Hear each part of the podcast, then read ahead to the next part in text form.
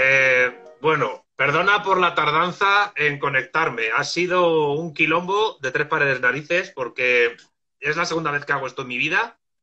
Y, en fin, es un lío. Así que nada, disculpa a ti y a la gente que está en, eh, siguiéndote la cuenta, perdón. ¿eh? No, no pasa nada, un placer y le queremos avisar a la gente también que estamos haciendo el vivo en horizontal porque después va a quedar subido al canal de Santi así que por eso lo ven así horizontal. Es la primera vez que hago un vivo horizontal, es como raro, no sé si mirarte a vos, mirar a la cámara.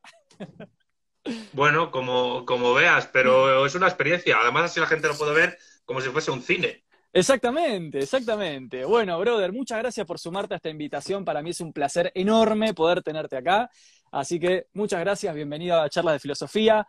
Eh, ¿Cómo estás vos? Pues bueno, bien, con, con frío eh, un poco, pero nada, ya sabes, ¿no? Expectante por... Si, si has visto el vídeo que colgado hace un rato en mi canal, pues expectante por lo que está pasando en, en Ucrania, sobre todo, que, que, el mundo está como una caldera, haciendo así, claro. ahora mismo. Claro. Vos sabés, que, vos sabés que hoy a la mañana hablé con un amigo que está en... Él estaba en Andalucía, España, pero eh, en realidad él regularmente vive en Dinamarca. Y eh, resulta que tengo otra amiga que quiere viajar a Europa y entonces mi pregunta es si las cosas son en Europa tan terribles como las están mostrando en Latinoamérica. Y mi amigo me dice, mira, no es tan terrible. Sí, subió un punto la nafta, pero nada más. Quería saber cuál es tu visión, porque a mí me resultó como chocante que, ese contraste.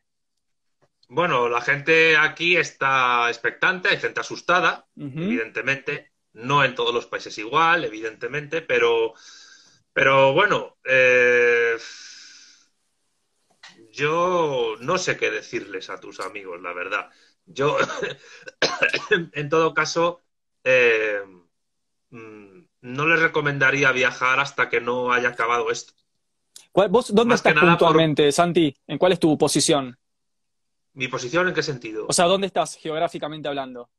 Yo estoy en Salamanca, ah. en una ciudad de España preciosa que tiene una universidad de ocho siglos. Mm, Estamos casi al lado de, la frontera con Portugal, a pocos kilómetros, a ciento y pico kilómetros nada más. Y, nada, mm, no sé, aquí, aquí muy contento, la verdad. Soy de Madrid, pero estuve viviendo en Argentina año y medio y luego cuando regresé me vine a vivir a Salamanca. Miguel de Unamuno dio clases en Salamanca. Sí, sí, sí, fue catedrático. Catedrático. Santi, eh, yendo un poco al punto, tenía ganas, sigo tu contenido hace un montón de tiempo, la verdad que a la gente está conectada, le recomiendo el contenido de, Santiago Armesilla. Me encanta la perspectiva que tenés como de tratar de encontrar ciertos puntos de fisura a, a, algunas narrativas hegemónicas, eso me parece que aparte lo haces con una lucidez muy particular. Y quería eh, charlar un poco con vos esto que te comentaba por privado, que es la cuestión de la elaboración de una narrativa sobre lo que está pasando allá, pero en relación a la ficción, en relación al manejo de la imagen, en relación al manejo de los datos, del discurso. El otro día subiste una imagen que yo la compartí en mi cuenta, que era como eh, una cámara de televisión que estaba apuntando a un oso, después otra cámara a la cabeza del oso, ¿no? Y cómo se construye un relato a partir de la imagen. ¿Cómo, cómo, mm. eh, qué, qué, qué pensás de eso puntualmente? ¿Por qué te llama la atención esa dimensión del problema? Bueno, básicamente porque, para bien o para mal, la inmensa mayoría de las personas del planeta se informan de lo que sucede en sus países y en el resto del mundo a través de la televisión. Hoy por hoy, e Internet, en cierto sentido, no deja de ser una extensión de la televisión, otro tipo de televisión. Los que tenemos un canal de YouTube, en el fondo no somos más que, personas que intentan convertir su canal en una pequeña cadena de televisión. Eh, pero la televisión tiene un gran poder a la hora de configurar la forma en que vemos el mundo. Junto con la escuela. Digamos que la escuela y la televisión se conjuntan para que las sociedades políticas, insisto, para bien o para mal, configuren la forma en la que vemos el mundo, en la que vemos la historia, nuestra propia historia y nuestra relación con el pasado, con el presente e incluso con el porvenir. Entonces, eh, cuando se trata de un, conflicto tan, tan candente, tan caliente como el que está ocurriendo, que es básicamente una guerra, una invasión de Rusia a Ucrania, pues lo que tú llamas las narrativas que se dan por televisión, sobre todo en, los países que son aliados eh, comerciales, económicos, militares de Estados Unidos y de la OTAN, choca evidentemente con la narrativa que se ofrece desde Rusia.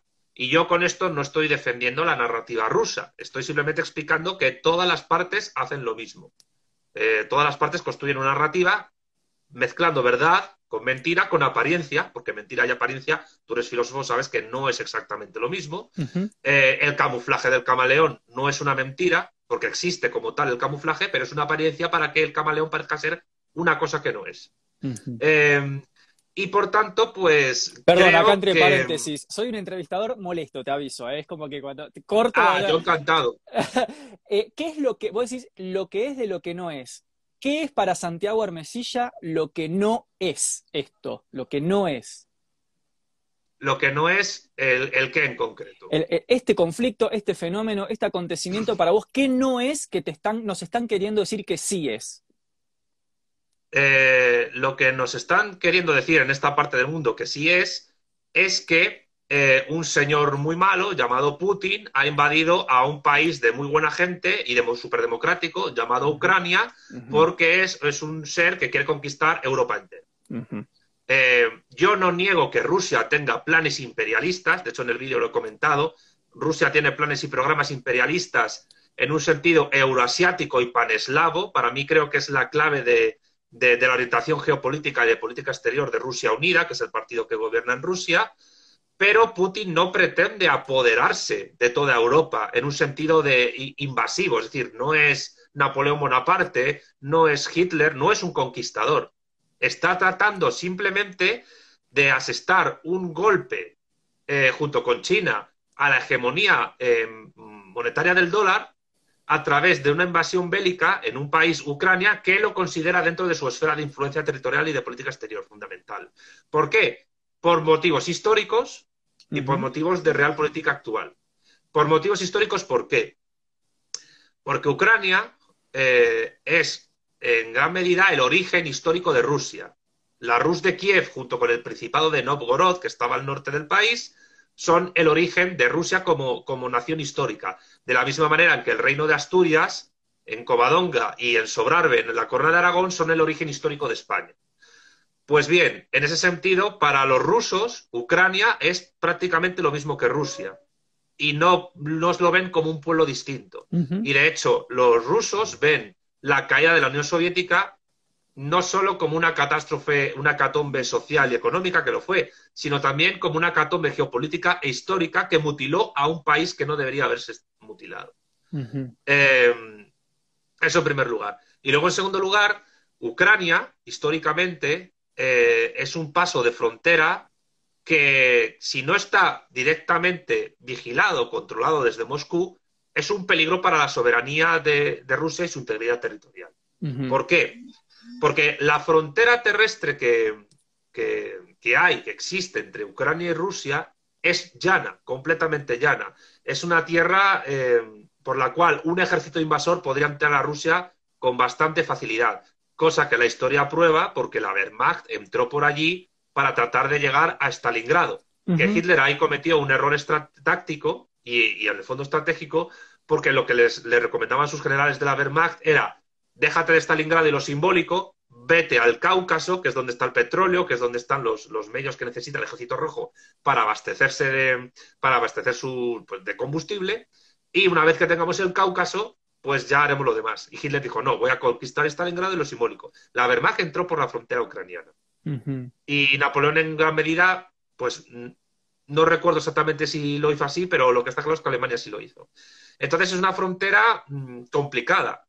Si Ucrania entrase en la OTAN, eso supone un peligro eh, no ya solo para la soberanía de Rusia, rusa, sino también para sus planes y programas imperiales, porque los imperios también necesitan ejercer su soberanía y a veces lo hacen mediante una invasión. Lo que ocurre es que Rusia eh, considera que si Ucrania entra en la OTAN, primero reclamaría Crimea que Crimea fue históricamente rusa hasta que Khrushchev se la entregó a Ucrania en 1954, porque, bueno, como todos eran comunistas, pues no pasa nada eh, repartir el territorio, porque al final el fin del comunismo final pues nos unirá a todos los seres humanos. Y en segundo lugar, pues porque, pues porque Rusia no va a tolerar que una Ucrania en la OTAN entre en Crimea o entre las poblaciones prorrusas donde se estaba produciendo una suerte de limpieza étnica considerable, que advierto, pequeño paréntesis que abro para que la gente lo entienda. Esto es un conflicto tremendamente complejo porque hay eh, grupos de todas las ideologías en los dos bandos. También hay neofascistas en el bando ruso. Eh, se llama el batallón, no sé si es batallón o algo así, Wagner, que está formado por neonazis rusos, prorrusos y antiucranianos, que están batallando en, Donetsk y Lugansk, en el Donbass, contra los neofascistas ucranianos. Lo que ocurre es que la diferencia es que ese batallón Wagner es un batallón de, mercenarios privado, mientras que el batallón Azov, que también es neonazi, neofascista, pero pro-europeo, pro-europeísta, eh, está integrado dentro de la Guardia Nacional Ucraniana, es decir, está integrado en las estructuras administrativas del Estado ucraniano. Y esa es la gran diferencia. Es decir, en Ucrania, desde el Euromaidán de 2014, hay grupos neofascistas y neonazis integrados en la administración estatal. Mezclados con otra gente, porque evidentemente incluso hay judíos, etcétera, pero cuidado, es que un judío puede ser neofascista, no neonazi, pero sí neofascista. De hecho, en la Italia de Mussolini había judíos, etcétera.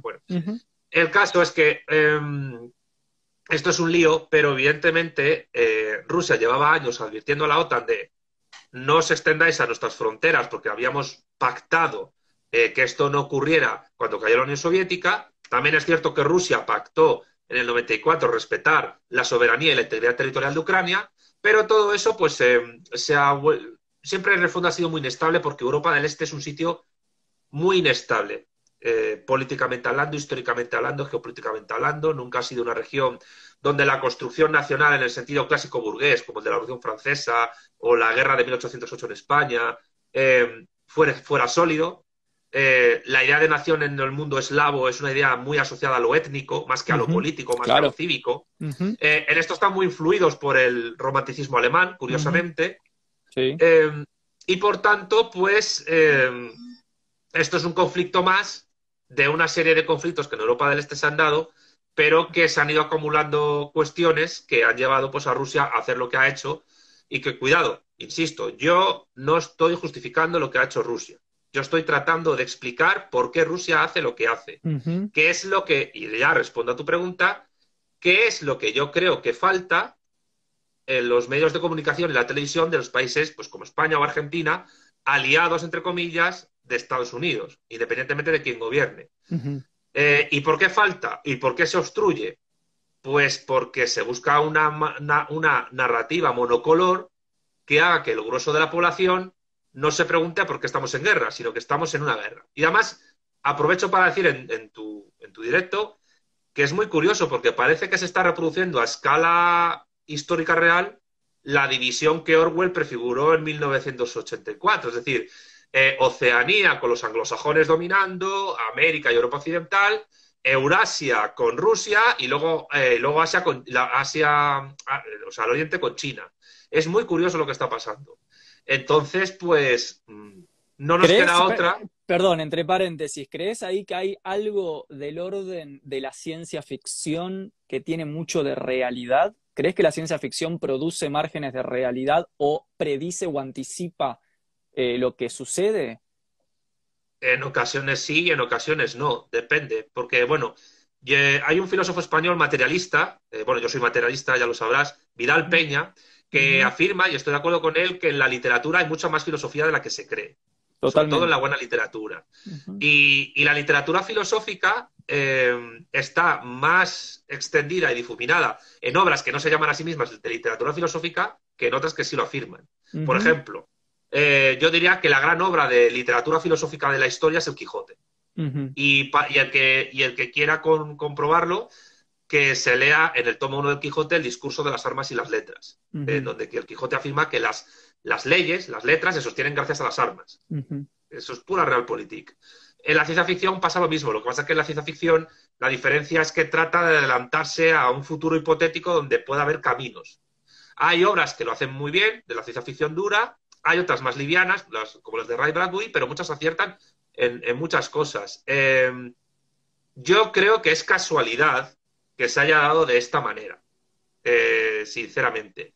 Pero, eh, pero bueno, a la gente que le guste la ciencia ficción, a mí me gusta mucho, pues creo que, leerla desde una perspectiva filosófica es muy bueno para poder, a partir de ahí, ver los meandros por los que el, futuro puede discurrir e incluso una manera de interpretar el presente. Total. Pero también ha abierto que desde una perspectiva filosófica estricta o politológica, eh, la literatura no debe ser un sustituto, sino un complemento de otro tipo de estudios que se hacen. Absolutamente, absolutamente. Acá teníamos un gran escritor, Ernesto Sábato, que decía lo mismo. Decía, en la buena literatura hay más filosofía que en la filosofía. Yo comparto ese, diagnóstico, sobre todo por la crítica a la sistematización filosófica rígida que en aras de ser sistema, en el deseo de ser sistema, dejaba por fuera la espesura de la realidad, la complejidad del fenómeno, ¿no? Eh, y me hiciste acordar a Aunque eso. cuidado, mm, yo defiendo la sistematización. Además, considero que toda filosofía, toda corriente filosófica incluso las que no busquen sistema, acaban siendo sistemáticas. Por ejemplo, Nietzsche. Nietzsche nunca pretendió, a mi juicio, construir un sistema, pero era muy sistemático analizando eh, las cosas que analizaban. El nacimiento de la, de, la tragedia, eh, pues se ve claramente. Eh, y bueno, y otros filósofos que tampoco buscaban construir un sistema también lo hacían. Pero yo sí defiendo la necesidad de construir un sistema para tener una metodología de trabajo. No, sin duda. es lo que hago. Sin duda. El tema es cuando el sistema cancela la realidad. Ahí está el problema. Es que es imposible. Es imposible que un sistema cancele la realidad. O sea, si entendemos la realidad, esto lo trato yo en mi último libro, si entendemos la realidad como en el sentido clásico de los griegos de cosmos, ¿no? Todo lo que ha habido, hay y habrá, la realidad no se puede cancelar, no se puede cerrar, es imposible. Es absolutamente imposible y además no es que sea ni bueno ni malo, es que es así y va a ser así siempre. Ignoramos e ignoraremos el conjunto de todo lo que hay en la realidad. Es inconmensurable. Pero si poseemos un sistema que parta de esa evidencia de que es inconmensurable la realidad, podremos construir una ontología necesariamente pluralista que tenga en cuenta que llámalo, pues como hace Gustavo Bueno, materia ontológico general, o llámalo como hace Heidegger, el ser, eh, o, llámalo como sea, siempre va a haber una parte de la realidad que no podemos, que no conoceremos nunca o que conoceremos tardíamente, que ejerce como una suerte de idea límite crítico negativa del mundo que sí podemos producir, conformar y transformar. Que en el fondo realmente es la parte más importante de la realidad porque es la que nosotros nos movemos y la que nos importa. Entonces yo creo que en mm. esa, en esa en esa ontología pluralista es posible partir de la idea de que no podemos cancelar, como dices tú, ni, ni conmensurar toda la realidad, pero sí es posible eh, construir una ontología que parta de ello para, para, para transformar, construir y entender el mundo o el universo, el mundo universo del ser humano, que es esa parte de la realidad donde nosotros actuamos en interacción dialéctica con la parte que no conocemos. Creo que me he explicado. Sí, totalmente, sí, totalmente. desde mi, digamos, lo que yo trataba de, marcar es que hay algunas sistematizaciones en... Todo depende, me parece, que entendamos por sistema, ¿no? Me parece que ahí podría haber una cuestión, capaz, vos lo aprendiste de una manera, yo de otra, es muy normal. Em, por ejemplo, a mí cuando me explicaron la concepción sistemática de la filosofía, Claro, por ejemplo, pongamos un ejemplo, Kant, ¿no? Bueno, Kant, claramente hay un sistema, hay, una coherencia interna, etcétera. Ahora, uno no diría que Kant agota la espesura de la realidad. Entonces aparece toda la crítica romántica a decir, no, bueno, lo que faltó es el arte y el cuerpo. Entonces tratan de sumar arte y cuerpo. Entonces, como que lo decía en ese sentido, me parece que, no todas, pero algunas sistematizaciones, la crítica al positivismo es un caso, la crítica al funcionalismo es otro caso, han perdido de vista, me parece, ciertas densidades de esta realidad que vos invocas, que aparecen en la literatura, en la ciencia ficción y en otras cosas. Me parece que el desafío justamente es integrar, eh, plantear un sistema absoluto, como diría Hegel, ¿no? Que esté el sistema y la realidad, todo ahí adentro. Pero bueno, nada, es un debate más de, filosofía. Lo que me interesa, volviendo al tema de, lo que, de lo que planteabas recién, es que, bueno, está bueno que en principio no estás de acuerdo quizás con este planteo maniqueo que se busca instalar de que hay como un comunismo malo que intenta resurgir y una OTAN salvadora, redentora, que busca la paz. Al menos acá se cuenta así la historia. De hecho, otra vez se decía, escuché acá en la televisión, si Ucrania accede a, la OTAN, entonces estalla la tercera guerra mundial. O sea, a ese nivel te llevan el pensamiento maniqueo. Y me gusta que plantees eh, esto de yo solo cuento que es más complejo de lo que pintan que es, ¿no? Hmm. Eh, sí, totalmente. Eh, porque no estamos en una situación, es decir, no estamos en, no estamos en los años 30 del siglo pasado, donde claramente se podría ver una amenaza. Eh, te pongo el ejemplo de un filósofo que además tenía sistema, Bertrand Russell. Bertrand Russell defendió la neutralidad en la Primera Guerra Mundial, pero en la Segunda defendió acabar con el nazifascismo. Era una situación distinta, aunque había conexiones entre las dos guerras, por supuesto. Eh, y por cierto, aprovecho, pues la pregunta es muy, muy pertinente la que haces, eh, pero ya que has hablado del sistema de Kant, del idealismo trascendental, hay que decir que quien se enfrenta primeramente con Kant es otra persona que le ahora un sistema, que lo has nombrado tú, que es Hegel, el idealismo absoluto. Entonces, es, ¿y por qué ocurre esto? Pues porque, porque evidentemente eh, Kant con, con, el idealismo trascendental no cancela la realidad. Pero una cosa que tiene un sistema todo sistema filosófico, a mi juicio, es que tiene que, tiene que construir eh, una suerte de geometría de las ideas coherente, en sentido crítico, que abarque todas las ramas del saber filosófico. Ontología, noseología, teoría del conocimiento, teoría de la ciencia, antropología filosófica, eh, filosofía política, ética y moral, estética, eh, etcétera. Y eso, los grandes sistemas eh, lo han tenido. Entonces yo creo que un sistema es básicamente eso. Dijiste geometría y lo tengo acá Spinoza con la ética demostrada. Estamos en un círculo de lectura de Spinoza con la ética demostrada según el orden geométrico. Bueno, es que eh, Spinoza tenía un, un, sistema. Claro. Un sistema. Y muy inspirado en Descartes, pero mucho más radical que el de Descartes en muchas Absolutamente. cosas. Aparte que Spinoza tiene, a mi juicio, la frase más materialista en sentido orgánico que existe, que es yo no soy dueño de mi cuerpo, yo soy mi cuerpo. Exacto. Esto lo hablé con Diego Ruzzarín alguna vez. Eh, la frase le impactó mucho, pues es una frase de Spinoza, eh, que otros filósofos han reproducido después, porque, bueno, como dice Bueno, que es uno de mis, de mis popes, pues si tú te consideras dueño de tu cuerpo, estás considerando que tu cuerpo es algo ajeno a ti, que en el fondo hay un espiritualismo ahí larvado, y entiendes que tu cuerpo es una suerte de propiedad que puedes alquilar o vender y que, por tanto, puedes someterlo a una suerte incluso de esclavitud. Pero si tú dices que tú eres tu cuerpo, tú eres una unidad eh, que opera en el mundo eh, y que tiene capacidad de actuar en él em, para hacer lo que sea. Y que por tanto tú no, tú, si tú te consideras que tú eres tu cuerpo, no puedes eh, verlo como algo externo a ti. Esto lo digo para la gente que, afirma que, que, es dueña de su cuerpo y que puede hacer con su cuerpo lo que quiera, porque eso realmente pues hay ahí una metafísica idealista muy fuerte. Eh, y esto te lo digo más que nada para, bueno, básicamente para hacer lo que es un sistema, ¿no? Absolutamente. ¿Cómo se puede criticar un sistema y ver sus deficiencias solo desde otro sistema? Y los sistemas no se construyen, eh, se tardan décadas en construir los sistemas, ¿no? Y, y, unos superan a otros, pero beben de otros. Es decir, incluso tienes que irte muy, muy atrás para construir un sistema. Platón, Aristóteles, sin el racionalismo griego estaríamos perdidos, ¿no? Eh, dicho esto, no me parece adecuado no me parece adecuada una lectura maniquea de lo que está pasando. Y esto no implica que la gente tenga que ser eh, eh, neutral, en el sentido de optar por uno de los dos bandos. Eh, la gente puede optar por uno de los dos bandos o incluso por ninguno, pero entender que aquí se ha llegado a esta situación por una serie de eventos históricos que están más presentes desde el lado ruso que desde el otro. Lo que pasa es que desde el otro se niegan porque hay una suerte de hipocresía, que es la hipocresía de la democracia, de los derechos humanos y de la libertad, que parece ser que no es más que la cortina de humo que frena una realpolitik que está ahí presente.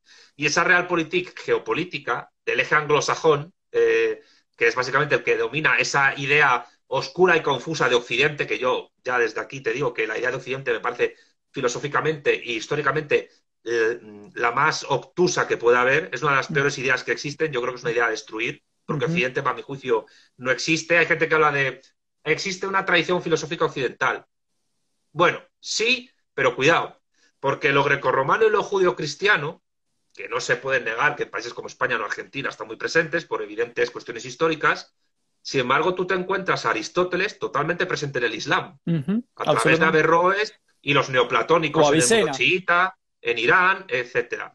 Pero es que luego si te vas a China, evidentemente el peso de Confucio es muy fuerte, y estamos hablando de un estado civilización, pues ¿cómo llega la filosofía grecorromana y judio-cristiana a China? Pues a través de diversos procesos históricos, bélicos, comerciales, pero sobre todo, a mi juicio, cuando se asienta es primero con la rebelión, la rebelión de Singhai de Sun Yat-sen y sobre todo después con Mao Zedong y los comunistas.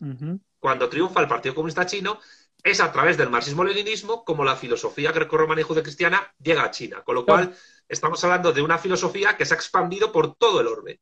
Por todo el orbe, en mayor o menor grado, pero por todo el orbe. Eh, el problema, esto lo estoy tratando en el libro que estoy escribiendo ahora, es que la idea de Occidente, entendida como civilización, es muy reciente en la historia. Es mucho más reciente de lo que la gente piensa.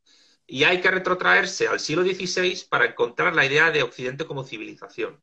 Que mucha gente lo asocia a la cristiandad, pero a mí eso me parece errado por los motivos que he dicho antes. Y no niego la influencia de Grecia y Roma en la cristiandad, por supuesto, porque la Iglesia Católica es Grecia, Roma y, y, y judeocristianismo.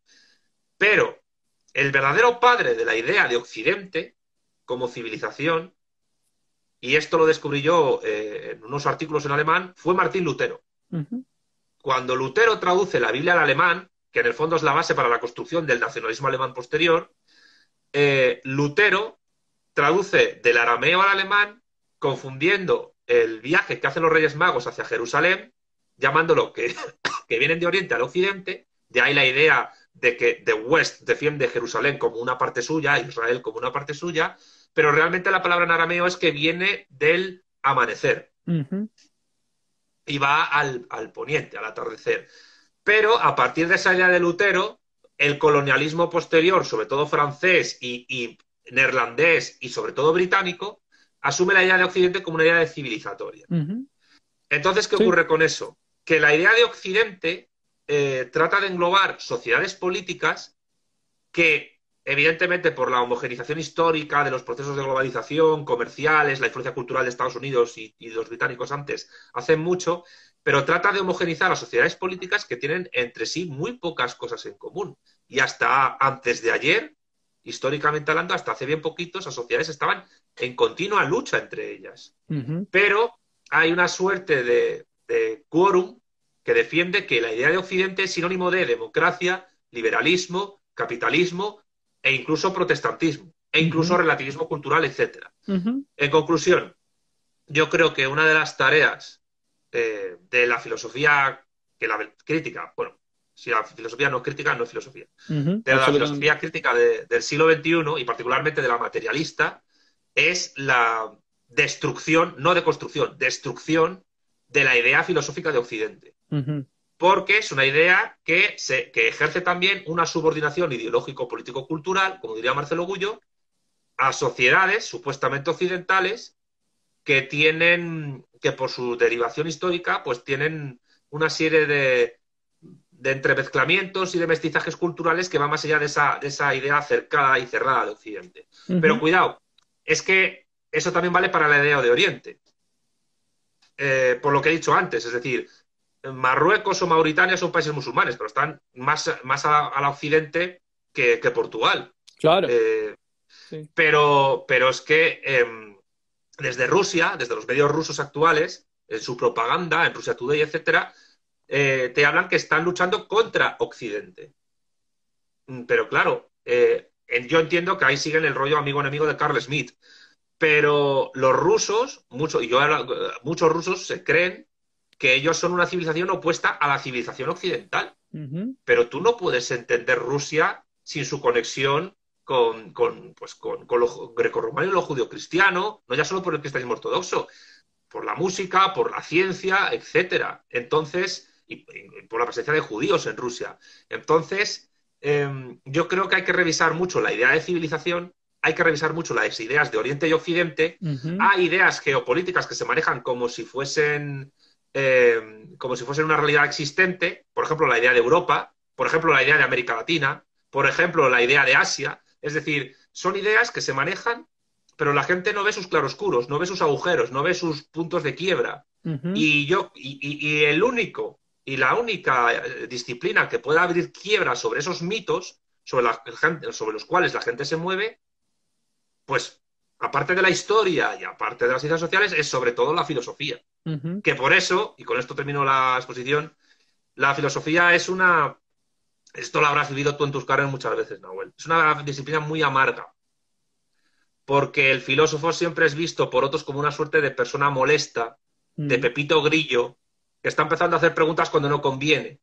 Incluso pasa en partidos políticos, en empresas, etcétera.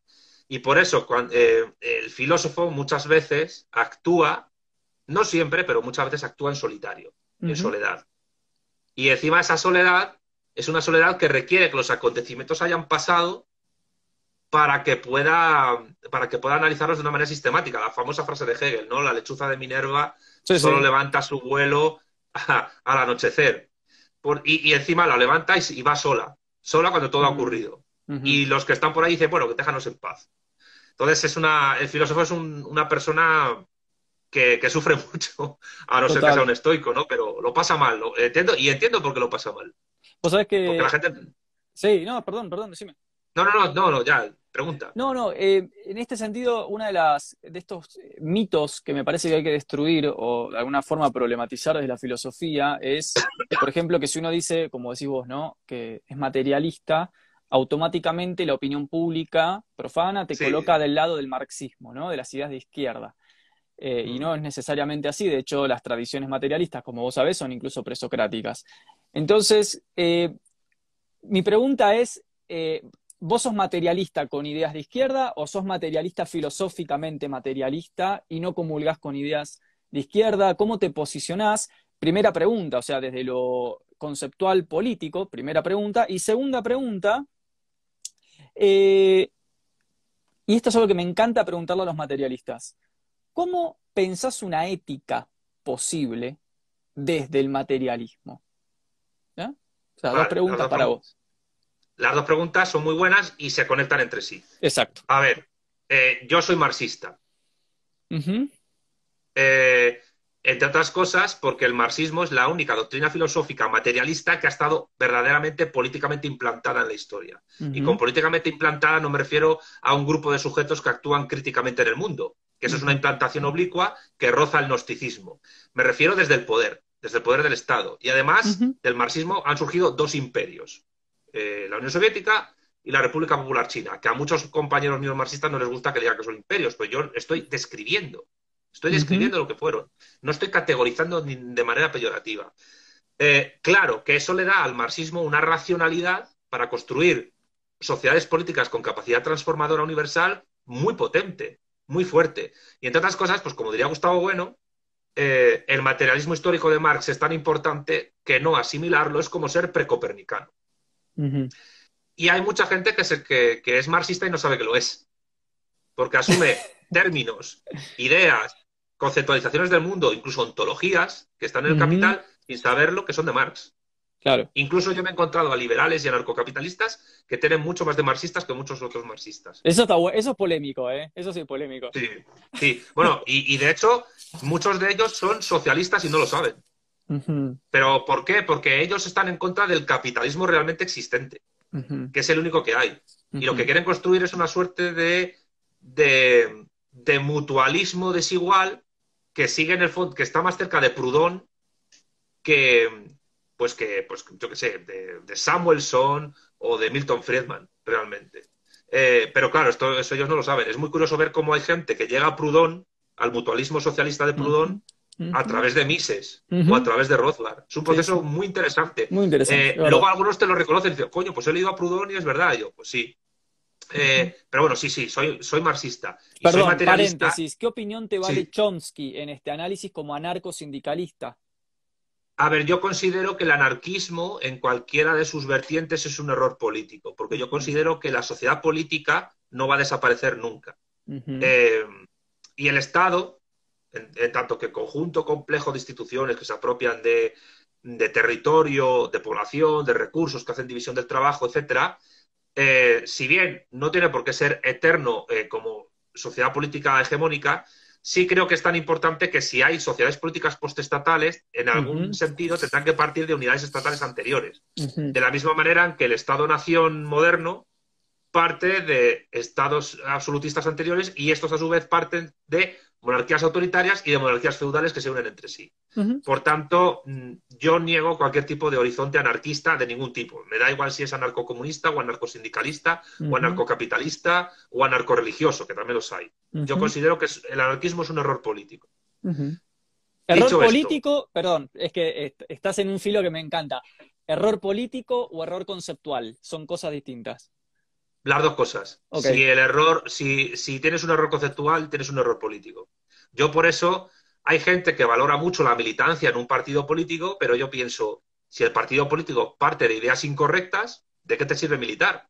No vale para nada, es mejor acá no hacer nada. Perón decía unidad de concepto para la unidad de acción, decía un presidente que hubo en Argentina. Sí, sí, le conozco, sí, yo he vivido allí y tengo amigos peronistas. Eh, pero en eso Perón es muy parecido a Mao Zedong, ¿eh? Claro, claro, sí, sí, sí. Eh, estaban en una onda muy similar, partiendo de, ideas distintas. Pero es lo que yo te digo, eh, un partido político con, las, con ideas incorrectas, incluso llegando al poder o teniendo representación parlamentaria, eh, cuando llegue no va a saber qué hacer, va a dar palos de ciego. Claro. Va, va a ser un desastre.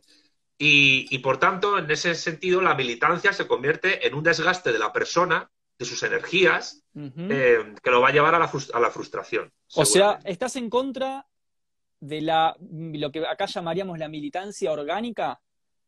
No, yo estoy a favor de la militancia. Ah, pero para mí la militancia solo tiene sentido si las ideas y la teoría política de la militancia es la adecuada. es decir, lo que decía Lenin, si teoría revolucionaria no hay un movimiento revolucionario. Si la teoría que maneja un partido político es errada, no merece la pena militar en ese partido político. Absolutamente. Yo no estoy en contra de la militancia. Y ahí, acá en, eh, acá en Argentina se dice que en Europa hay, digámoslo así, comunismo, o marxismo, digámoslo marxismo, hay marxismo, todavía marxismo vigente, porque Europa no conoció la tercera posición, que es lo que acá representó el peronismo. ¿Estás de acuerdo con esa tesis o no? Mira, yo, yo me he leído la comunidad organizada de Perón y me estoy leyendo, no me lo he acabado todavía porque estoy a mil cosas, eh, conducción política de Perón. Hay muchas cosas que me llaman la atención de, la conducción política y que estoy de acuerdo con ellas. Y de hecho, he leído otros filósofos peronistas. Hernández Arregui me encanta. Nacionalismo y Liberación es un libro que me encanta. Pero yo creo que el error de Perón consiste en construir un movimiento. Esta, es la parte que me gusta, a ver. a ver, Perón eh, trata de multiplicar políticamente hablando entes sin necesidad. Bien. Entonces, ¿para qué necesitas hacer un partido peronista femenino, eh, no sé cuántas organizaciones sindicales, cuando lo que tienes que hacer es, mediante un único ente, una única unidad orgánica, un único partido, organizar a todo lo demás? Que es el, centralismo democrático de Lenin. O sea, yo creo que lo que le faltó, que también entiendo que la coyuntura después de la Libertadora, para el peronismo fue muy complicado organizarse, porque tenía que acoplar a mucha gente y aparte que Perón nunca dejó de moverse eh, en su proyecto político del ámbito de la democracia liberal burguesa. Pero claro. Mm, liberal si no burguesa seguro que sí. Bueno,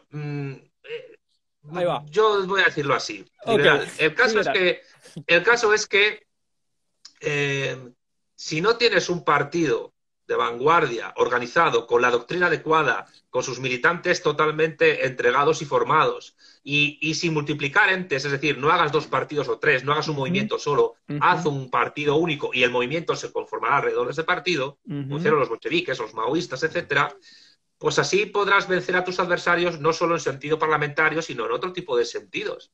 Porque a lo mejor, claro, estoy haciendo historia ficción eh, y faltan cosas por responder de antes, pero con un partido más estrictamente organizado, a lo mejor se hubiera podido hacer en Argentina, y esto que te digo, pues te van a cancelar el, canal. Eh, pues, a ver, podría haber hecho Perón lo que hizo Stalin en los años 30 con su ejército.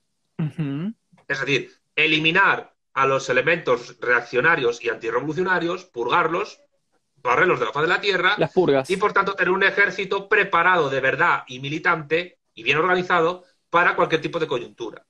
El gran error, y esto lo reconoció Perón, de su vida fue no purgar el ejército. Pero el error lo cometió el peronismo dos veces. Primero, en los años 50, antes de la Libertadora, Y por segunda vez, ya muerto Perón, cuando Isabel se quedó eh, de líder y López Rega estaba por allí eh, mangoneando, la pues claro, la cuestión es, mm, no purgaste el ejército tampoco en los 70 y pasó lo que pasó. Y es evidente que si no tienes al ejército de tu parte en una revolución, tu revolución no va a durar. Absolutamente. Este fue el error de Perón dos veces, fue el error de Allende una vez. Eh, por tanto, eh, y esto yo lo he hablado con amigos peronistas, ¿quién fue el gran conductor del siglo XX en este sentido? Pues no fue Perón, fue Stalin.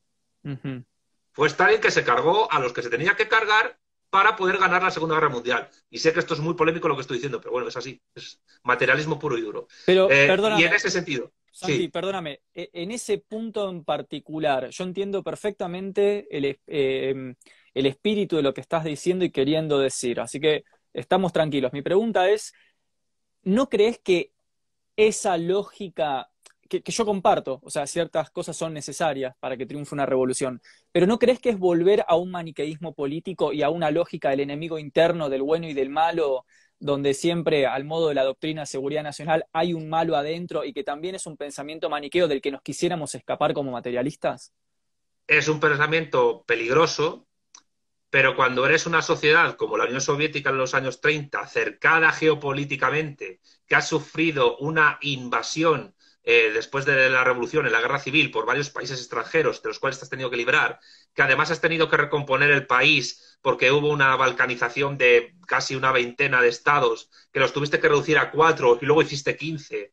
Em, porque, porque, la Unión Soviética en inicio era Rusia, Bielorrusia, Ucrania y la Transcaucasia. Y la Transcaucasia era un mejunje raro que, de, la que luego salieron Armenia, Azerbaiyán y del estado de Georgia.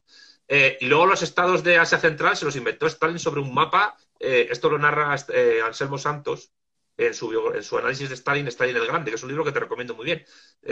lo puedes conseguir en Argentina porque la, editorial Edasa distribuye en Argentina. Okay. La cuestión es que cuando estás geopolíticamente cercado, cuando necesitas industrializar tu país en décadas, haciendo la revolución industrial en un sentido además socialista, y tienes que hacerlo en 15 o 20 años, cuando otras sociedades políticas lo han hecho en, un siglo o en, siglo y medio o en dos, pues, eh, por desgracia, pues eh, cometes errores y crueldades. Pero eh, no estoy diciendo que el fin justifique los medios.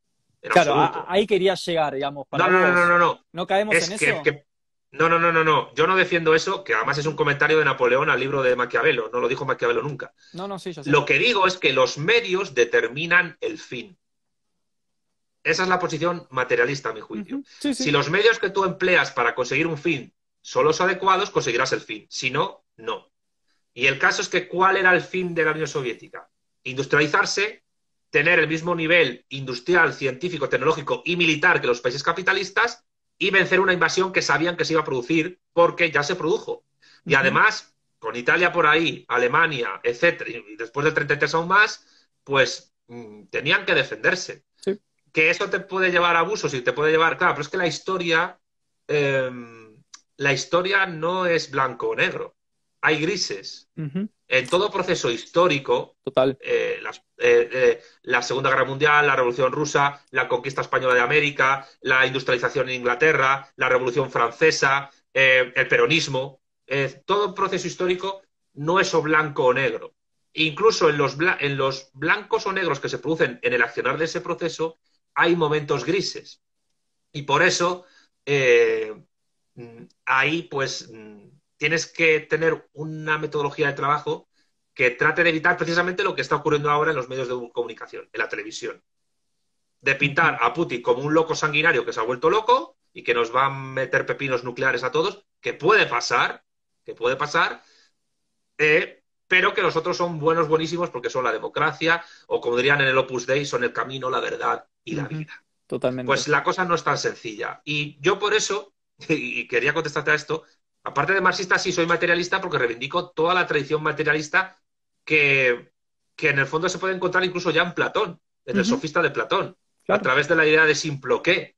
Eh, Platón, a mi juicio, y en esto sigo a bueno, eh, eh, fue el primer gran filósofo crítico y fue eh, y, el padre de la filosofía además el primer gran materialista porque el materialismo es un pluralismo. Y la, idea de simple que él presenta eh, en el sofista, implica negar tanto el monismo como el atomismo radical. Sabes que el monismo dice todo está conectado con todo. Y el atomismo radical dice nada está conectado con nada. ¿Qué dice el principio de Simploque de Platón? Que si todo está conectado con todo y nada está conectado con nada, no podemos conocer nada. Por lo tanto, ¿qué es el principio de Simploque? Pues hay partes que están conectadas con unas partes, pero con otras no. Y es el que hacer en la producción del sujeto en el mundo, de los sujetos e incluso colectivos, de las sociedades políticas, la que permite avanzar en el conocimiento del mundo que nunca va a ser, eh, o sea, nunca va a ser total, la realidad no se va a poder conocer nunca, pero sí se ha avanzado bastante en los últimos milenios. Con lo cual, y, y, aquí también te respondo con otra cosa, eh, aun siendo marxista y aun siendo materialista, y, y claro, en el sentido, eh, en un sentido tradicional histórico, yo tendría que estar en una tradición de izquierda, si lo estoy, sin embargo, yo creo que sí hay que admitir que las ideas de izquierda y derecha actualmente no sirven para, mm, para comprender la propia realidad política efectiva. Comparto, comparto. No sirven, no sirven porque, primero, porque en el siglo XX se fueron descomponiendo todas a partir de la Primera Guerra Mundial y sobre todo con la caída de la Unión Soviética. Sí, sí. Y, luego porque las democracias, los, partidos de izquierda y derecha se diferencian muy poco entre sí. Se diferencian más en cuestiones sociológicas. Es decir, ser de izquierdas es estar a favor del aborto y ser de derechas es estar en contra del aborto. ¿Qué pasa? ¿Que no puedes ser de derechas y estar a favor del aborto y ser de izquierdas y estar en contra? Bueno, acá eh, en Latinoamérica, si vos, por ejemplo, apoyás cualquier causa de justicia mínima, digamos, casi de humanidad, que uno, si es que cabe el término, o estás acá a favor de una causa que podríamos denominar eh, progresista, automáticamente gran parte de la opinión pública te dice, ah, vos porque sos zurdo. O sea, conectan ¿no? el, ser de izquierda con, con, peyorativamente por supuesto, con una política progresista. Yo siempre pongo el ejemplo de mi mamá, por ejemplo. Mi mamá es teóloga, defiende la Iglesia Católica, eh, ah, trabaja, eh, trabaja en la Iglesia Católica, da clases en la Universidad y está a favor del aborto. No lo comete, no lo practicaría ella, pero lo, lo, apoya como medida política. ¿Dónde encajas a una persona de ese, que, tiene esa posición? Es irreductible a un dipolo entre derecha e izquierda. Entonces, tenemos un problema epistemológico y heurístico. Para mí el aborto es una cuestión que roza la bioética, pero que también es una cuestión incluso, te diría que geopolítica. Stalin prohibió el aborto en la Unión Soviética, después de que Lenin lo legalizara. ¿Por qué prohibió Stalin el aborto? ¿Porque se volvió facho? No. Lo prohibió porque la Unión Soviética estaba cercada y necesitaba obreros y soldados para defenderse. Entonces, yo, por ejemplo, mi posición es que no estoy ni a favor ni en contra del aborto. Para mí depende de la coyuntura. Em, de la coyuntura que es dialéctica de clases, de estados y de imperios. Dicho esto, Perdón, ¿siempre la eh, coyuntura es dialéctica de clases para vos? De, clases, de estados y de imperios. Pero siempre es, una, dialéctica, una y trina. Siempre es una dialéctica. Nunca lo pensás como una construcción, por ejemplo. No, no, porque además una construcción social histórica es el resultado de un proceso dialéctico previo. Y la dialéctica implica contradicción. Si no hay contradicción, no hay dialéctica. Y después de una contradicción, después de, una, después de un momento de contradicción, lo que llega después, lo que diría Hegel, la negación de la negación, es una nueva situación donde la contradicción ha sido cancelada y entonces nos encontramos en una nueva coyuntura donde hay que actuar de otra manera. Eh, bien. Lo que te iba a decir es no, que. perdón, pero la, eh, la pregunta, Santi, te la hice porque mucha gente, por ejemplo, no sabe que hay una diferencia acá en términos historiográficos tenemos por un lado la perspectiva dialéctica que vos estás mencionando y que hayas dicho la negación de la negación me encanta porque muestra que leíste a Hegel, porque Hegel dice la negación de la negación. Eh, pero también están las perspectivas, eh, por ejemplo, ordoliberales de principios del siglo XX que hablan de un constructivismo histórico. Entonces me parece interesante esta separación para, ver dónde vos estás posicionado, ¿no? Yo no niego que el constructivismo tenga aportes interesantes, aprovechables, eh, pero pero yo considero que, la historia eh, mm, tiene momentos de, tiene momentos de dialécticos. Yo lo que considero un error es pensar que la filosofía es una ciencia o que puede ser una ciencia. Que no digo que ocurra con todo el mundo, pero la filosofía experimental anglosajona parece que tiene esa pretensión. Mm. ¿Por qué? Porque parece ser que si no eres una ciencia, si una disciplina no es una ciencia, no tiene racionalidad. Esto es falso. Eh, la filosofía no es una ciencia, pero tienen, se le exige por metodología una gran racionalidad, porque además el filósofo tiene que conocer todas las disciplinas del conocimiento, eh, todo lo minuciosamente que pueda, para poder hacer una crítica de las ideas que se derivan de esas disciplinas. Y eso requiere una gran racionalidad. Pero si te vas a la tecnología o te vas a la técnica, también eso requiere una gran racionalidad. Incluso el arte, la literatura requiere una gran racionalidad. Eh, cualquier tipo de oficio eh, requiere una gran racionalidad. Dicho esto, eh, la dialéctica no la puedes entender como un método científico. claro. La dialéctica la tienes que entender como un método filosófico. El problema, el problema, y yo entiendo que esto pues, es una cuestión, pues división del trabajo académico, es que muchas disciplinas eh, ven con muy malos ojos a la filosofía. Yo soy politólogo, pero yo no, eh, y tengo un doctorado en economía, pero yo no puedo hacer ni, ni politología ni economía si no tengo una buena base filosófica. Y tú te vas a, por ejemplo, no sé en Argentina si ocurre, pero en España, eh, tú te vas a una facultad de historia y, bueno, mm, como les hables de filosofía de la historia a los estudiantes de historia o a los profesores, te empiezan a hacer así, ¿eh? O sea, te ven mal. La, misma, la mera idea de filosofía de la historia a ellos le parece poco empírica. Claro. Cuando no se dan cuenta de que ellos constantemente y de manera espontánea están haciendo no solo historiografía, por supuesto que también, sino también filosofía de la historia, porque están exponiendo una cosmovisión y están dentro de una cosmovisión, aunque no lo quieran hacer. Totalmente, que es a priori aparte. Claro, y a, veces a posteriori también. Lo que ocurre es que no, eh, lo que ocurre es que mm, eh, el, gran problema es que muchos ámbitos académicos quieren jubilar a la filosofía, quieren enterrarla. Perdón, y a veces también te digo una cosa. En, este punto, me, estás tocando un punto que me parece muy interesante. Nos fuimos al cuerno del análisis de, Ucrania, pero me parece que este tema es más interesante.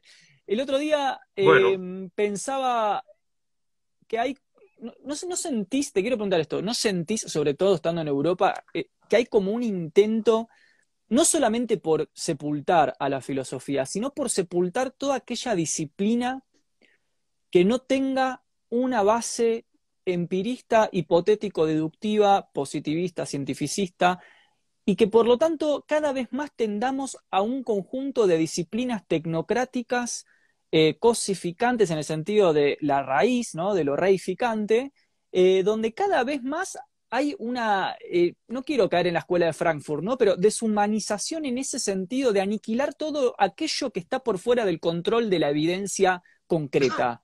¿No, ¿no lo sentís así? Mm, pues vas a tener que caer en la escuela de Frankfurt de alguna manera, porque lo que prima en el capitalismo no es la razón crítica, sino la razón instrumental. Claro, sí. Eh, esto lo explica muy bien eh, un libro que siempre recomiendo, que es eh, de un filósofo marxista español, Felipe Martínez Marzoa, La filosofía del capital. Yo te puedo decir que ese libro es el mejor libro en español escrito sobre el capital. El mejor. ¿Cómo se llama? ¿Lo repetir, Santi? La filosofía del, la filosofía del capital. Filósofo Felipe Martínez Marzoa. Muy bueno. Claro que yo lo leo desde la perspectiva mía, que es la del materialismo político. Pero él presenta ahí lo que es el capital como una ontología, no solo como un libro de economía, sino como una ontología, que es algo que le cuesta mucho entender a muchos economistas marxistas, pero también a muchos críticos de Marx, todos liberales, que no entienden que el capital es también un libro de ontología y como ellos parten del individualismo metodológico, no pueden entender los momentos de conexión plural del capital. Totalmente, sí, sí, sí, absolutamente. Dicho, dicho esto, eh, a ver, lo iba a decir antes, también hay que darle una colleja, como decimos en España, a la filosofía como disciplina. Está adormilada, está ensimismada, eh, es una disciplina que académicamente y aparte que ha tendido durante las últimas décadas más a la doxografía que otra cosa. Sí. Es decir, eh, tú te vas a una facultad de filosofía y lo que se hace es exponer autores y ya. Sí.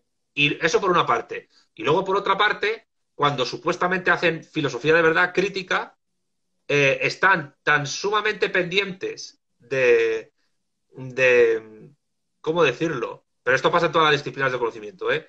¿eh? y esto es una cuestión de división del trabajo internacional a nivel académico. Están más pendientes de estar a la última moda en tendencias filosóficas para poder publicar en revistas de alto índice de impacto que les permita ganar puntos eh, para poder trabajar en la universidad y pues llegar a ser profesores, funcionarios o catedráticos o lo que sea, que como te salgas de ese tiesto vas a empezar a estar mal visto. Con lo cual, los filósofos, mm, mm, las academias de filosofía formales y las informales también, eh, pues están en una encrucijada histórica. Y la encrucijada histórica es que han perdido la capacidad no ya solo de entender cómo funciona el mundo, sino incluso de rebelarse contra él. Absolutamente. Sí, sí. Y el problema es que, claro, yo entiendo que la gente en la, universidad pues tiene que comer y tiene que... Y claro, pues lo que necesitas es publicar en revistas indexadas, en el, JCR de Thomson Reuters, en Scopus o lo que sea, o en Latindex o en, o en Dialnet o lo que sea. Yo lo entiendo, yo también juego a, ese juego, pero es que muchas veces te encuentras mejores análisis en un blog anónimo o en una charla de café que en un artículo en una revista indexada. Es que, eh, perdón, Santi, yo eh, entiendo perfectamente, yo soy víctima de ese mismo proceso y como decís vos, yo juego también ese juego y también publico eh, académicamente y estoy en mi doctorado, pero también, o sea, siento que hay mucha más realidad por otro lado, por otros canales. Em, y creo que, en línea con lo que vos marcás, lo que está sucediendo es que ya no interesa tanto la filosofía como disciplina o como tecné de la vida, como praxis, sino el paradigma productivista. A mí me acuerdo que una vez en, en un grupo de investigación me dijeron así, literal, ¿eh? me dijeron, mira, no importa tanto sobre qué escribas, pero escribí. Y ahí entendí muchas cosas ese día. Bueno, a ver, escribir yo creo que está bien. No, no, me dijeron en el sentido de hacer para, para publicar y tener la beca. No importa el valor. Sí, sí. Claro, claro, claro. claro lo que interesa, y además no interesa el valor de tu artículo, lo que interesa es en qué revista se publica. Exacto. Con lo cual, ¿quién es el gran problema que ocurre ahora mismo en el mundo académico es que los que dominan ese mundo académico no son realmente los investigadores ni los profesores, ni las siquiera las universidades, son los grupos editoriales empresariales que conforman esos índices de impacto que son los que publican, además, revistas que la inmensa mayoría de las veces no se lee nadie. Sí, sí, absolutamente. No se lee nadie. y, que no le importa a nadie.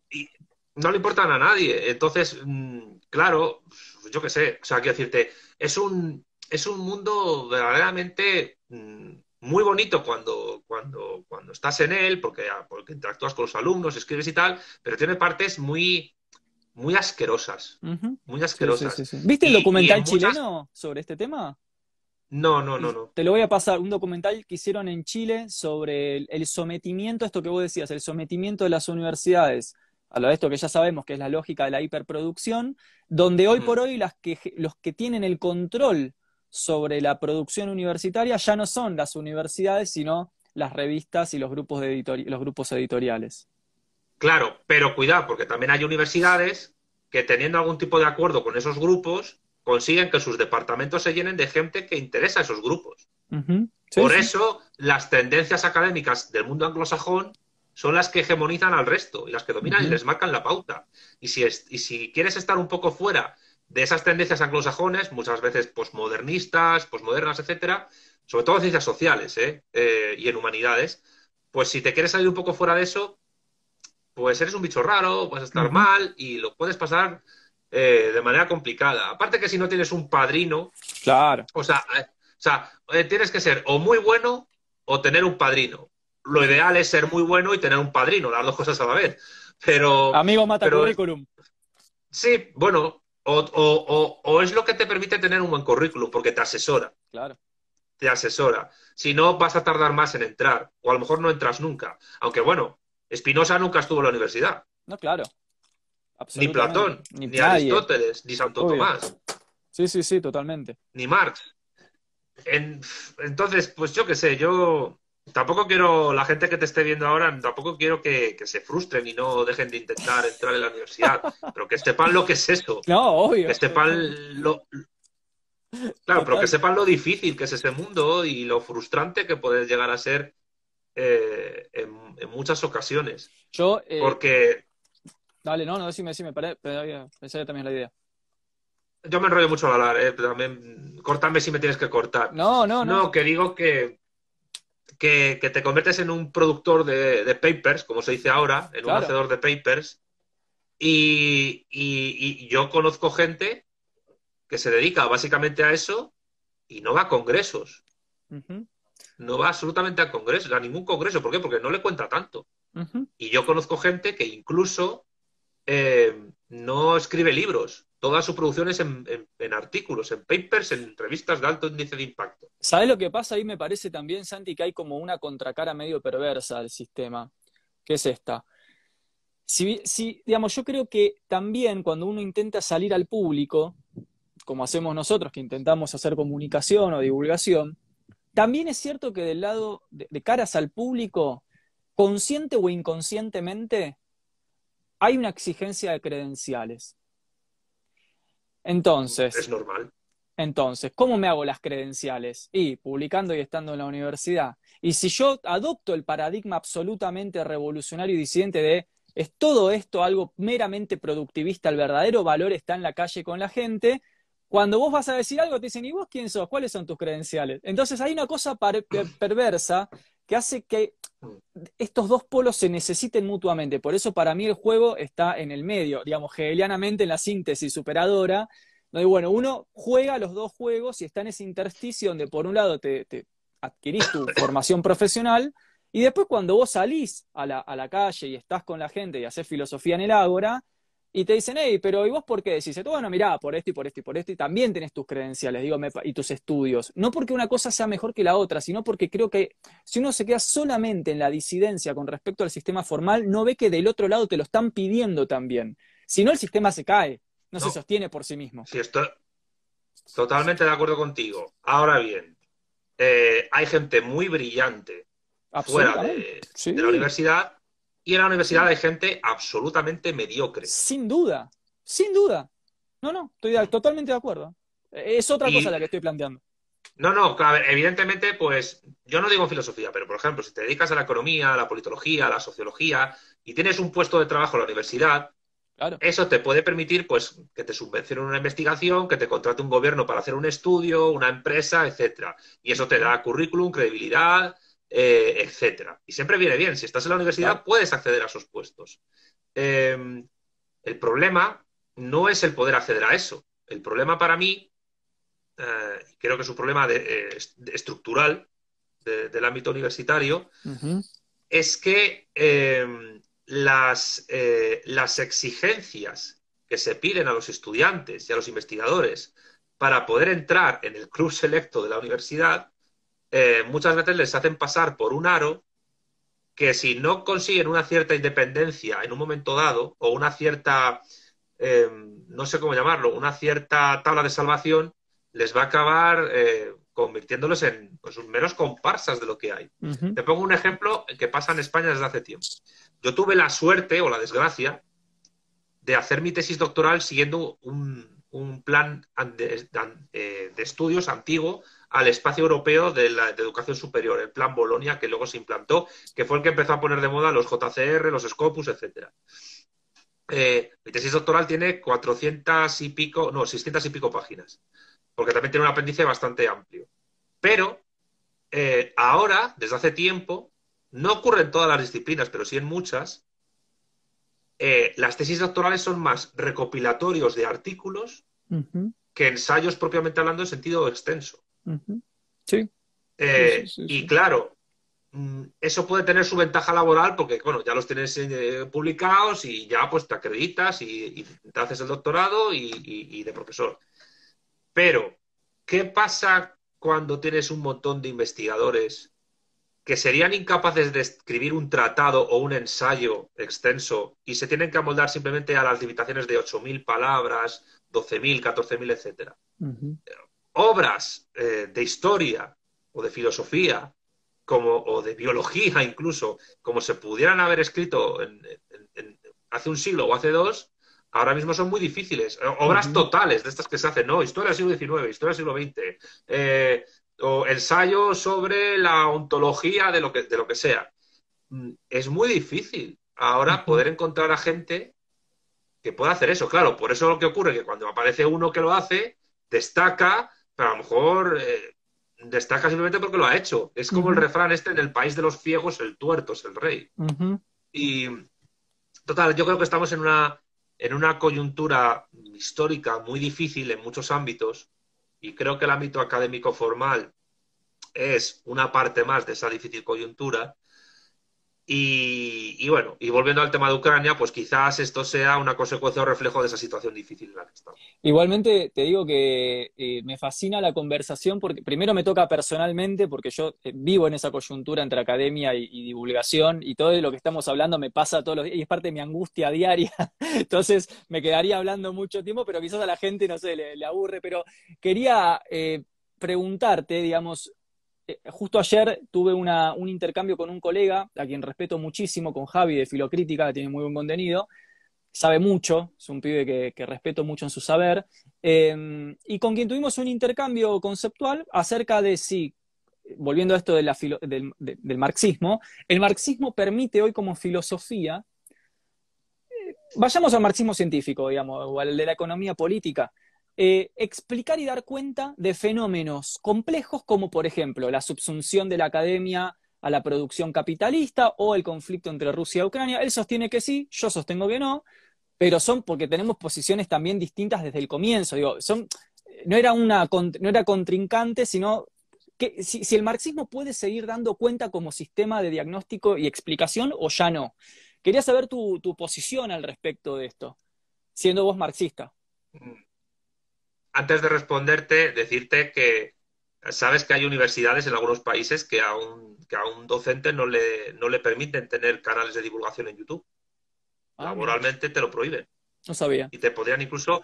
De hecho, hay un caso, había un caso en Argentina, no sé si era un docente de la UBA, de física. Ah, sí, el del CBC. Sí. Hmm.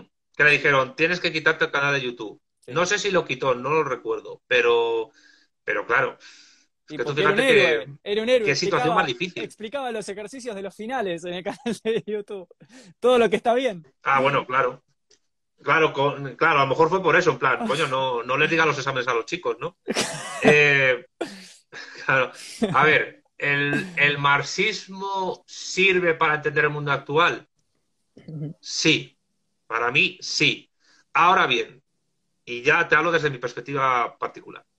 Yo considero que la, ontología y la metodología nosiológica de Marx, eh, incluso su antropología filosófica, que ha tenido un gran impacto en el siglo XIX, en el XX y el XXI, e insisto, dos grandes imperios han inspirado sus ideas, el soviético y el chino, el primero cayó y el segundo está a punto de convertirse en el hegemón. Eh, yo considero que ese, ese ese átomo ligero tan potente que es el marxismo como filosofía, si lo fusionas con otros átomos potentes, y esto algún comunista rancio me llamará revisionista, pero que me da igual, revisionista es eran Kautsky y Bernstein, y aplicar el término revisionista a la actualidad es anacrónico. Eh, yo, por ejemplo, bebo mucho, supongo que lo sabrás, del materialismo filosófico de Gustavo Owen. Eh, considero que es una de las filosofías más potentes a nivel analítico crítico que existen.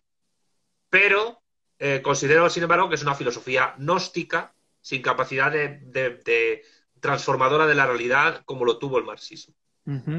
Eh, yo considero, siguiendo a mi amigo Andrés González, o por lo menos lo que él defendía hace tiempo, que, y claro, hay gente marxista y hay gente buenista que se opone a esto, pero yo considero que si dos átomos ligeros los fusionas, el núcleo atómico resultante tiene una energía crítica demoledora. Y eso es lo que yo propongo, fusionar a Bueno con Marx, el materialismo histórico con el materialismo filosófico, una fusión que el propio Bueno intentó hacer en España en un momento dado, pero él la frenó, pero yo quiero continuarla y a esa fusión la llamo materialismo político, que puede estar abierta a otras aportaciones, por ejemplo, a las de Marzoa, a la, a la Realpolitik, que, que, por ejemplo, Marcelo Gullo desde el justicialismo con la insubordinación fundante presenta. Creo que tiene muchos puntos de conexión con, teorías del marxismo de Gustavo Bueno. Aparte que la, insubordinación fundante en el fondo no es más que el proceso de acumulación originaria de capital que Marx describe al final del tomo 1. Lo que pasa es que desde una vocación... ¿Cómo resolverías la, disidencia histórica entre justicialismo y marxismo? Digamos, como, ¿qué, aparecería ahí para resolver eso?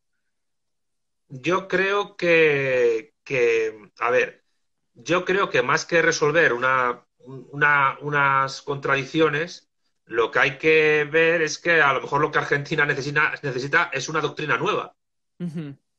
¿Por qué? Porque ni el justicialismo ni el marxismo clásico consiguieron sus objetivos. El, el, justicialismo más. Pero ahora mismo, ¿qué es el justicialismo? Es una suerte de socialdemocracia medio liberal eh, que hace lo que puede en Argentina, a veces acierta y a veces no, y que tiene 80.000 familias ahí dispersas que, se reivindican herederas de algo, eh, pero, pero, pero, pero mucho, mucho cantes entre sí. Es decir, ¿Qué tienen en común eh, Santiago Cuneo con, yo qué sé, con, Cristina Fernández de Kirchner? Poca cosa. Sí, de hecho, Cuneo era menemista, exprofeso, digamos.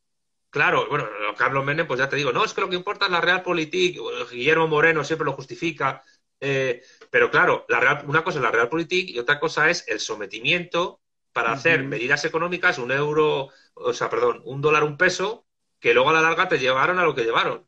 O sea, 2001, la película Memoria del Saqueo lo cuenta muy bien. Y cuidado, yo no soy antiperonista, yo... Sí, sí, sí, Yo no soy antiperonista, yo, yo valoro muchas cosas positivas del peronismo, eh, del justicialismo, pero creo que lo que Argentina necesita y el mundo hispanoparlante general necesita es una doctrina nueva. Perdón, una doctrina nueva. ¿Con qué? ¿Con qué categorías? Porque acá tenemos el problema de Dussel, que lo debes conocer muy bien, que es que ¿con qué categorías? Si, todo nuestro lenguaje y sistema categorial ya está tomado por el eurocentrismo, ¿cómo proponer o fundar una teoría nueva si no tenemos de categorías nuevas? O sea, ¿con qué categorías, según vos, se haría ese, ese proceso? A ver, es que, en primer lugar, yo creo que la idea de eurocentrismo está muy asociada a la idea de Occidente. Eh, y, la idea de eurocentrismo eh, es un poco peyorativa para tratar de clasificar como algo malo a cualquier tipo de doctrina que venga simplemente del continente físico europeo. Pero es que Europa, Europa no ha sido nunca una unidad política en sí. Ni siquiera la Unión Europea actual lo es. O sea, que no te quepa la menor duda que aquí Francia va por su cuenta, España va por su cuenta, Portugal va por su cuenta, Italia va por su cuenta y solo se unen frente a enemigos comunes, pero eso dura poco. Es decir, claro. Eh, ah, volvamos a, la guerra eh, de Ucrania. Perdón, paréntesis, Santi, perdón, paréntesis. Yo me refiero a eurocentrismo como categoría epistemológica, que es como lo emplea Dussel. O sea, como un, origen, de las ideas. Bueno, es que yo soy muy crítico con Dussel. Ah, ok. O sea, Dussel, Dussel es mucho más eurocéntrico de la que a él le gustaría ser. Pero es que vayamos a, un ejemplo práctico de política actual para entender esto, porque la historia y la política se entretejen con la filosofía, son disciplinas cogenéricas. Se supone que la Unión Europea ha establecido unas sanciones a Rusia, pero es que Rusia, eh, que evidentemente está sufriendo sanciones duras, no deja de bombear gas a, Europa. Eh, y, Europa, sin eh, que está en un proceso, bueno, algunos países de Europa, por ejemplo, eh, la Unión Europea, Alemania, etcétera, que están en un proceso de desnuclearización acelerada, eh, ¿cómo narices va a proporcionar energía a sus ciudadanos sin plantas, sin centrales nucleares y necesitando la, dependencia del gas ruso? O llega Biden y les, les, exporta, les exporta gas desde Estados Unidos, pero al doble de precio que es un negocio redondo para Estados Unidos, por supuesto. Pero Europa se ve desabastecida. Eh, Pedro Sánchez ya está diciendo en España que vienen tiempos duros y que la gente utilice menos la calefacción, por eso yo estoy con esto, eh, para, pues para, para luchar contra Putin. Es que eso es demencial.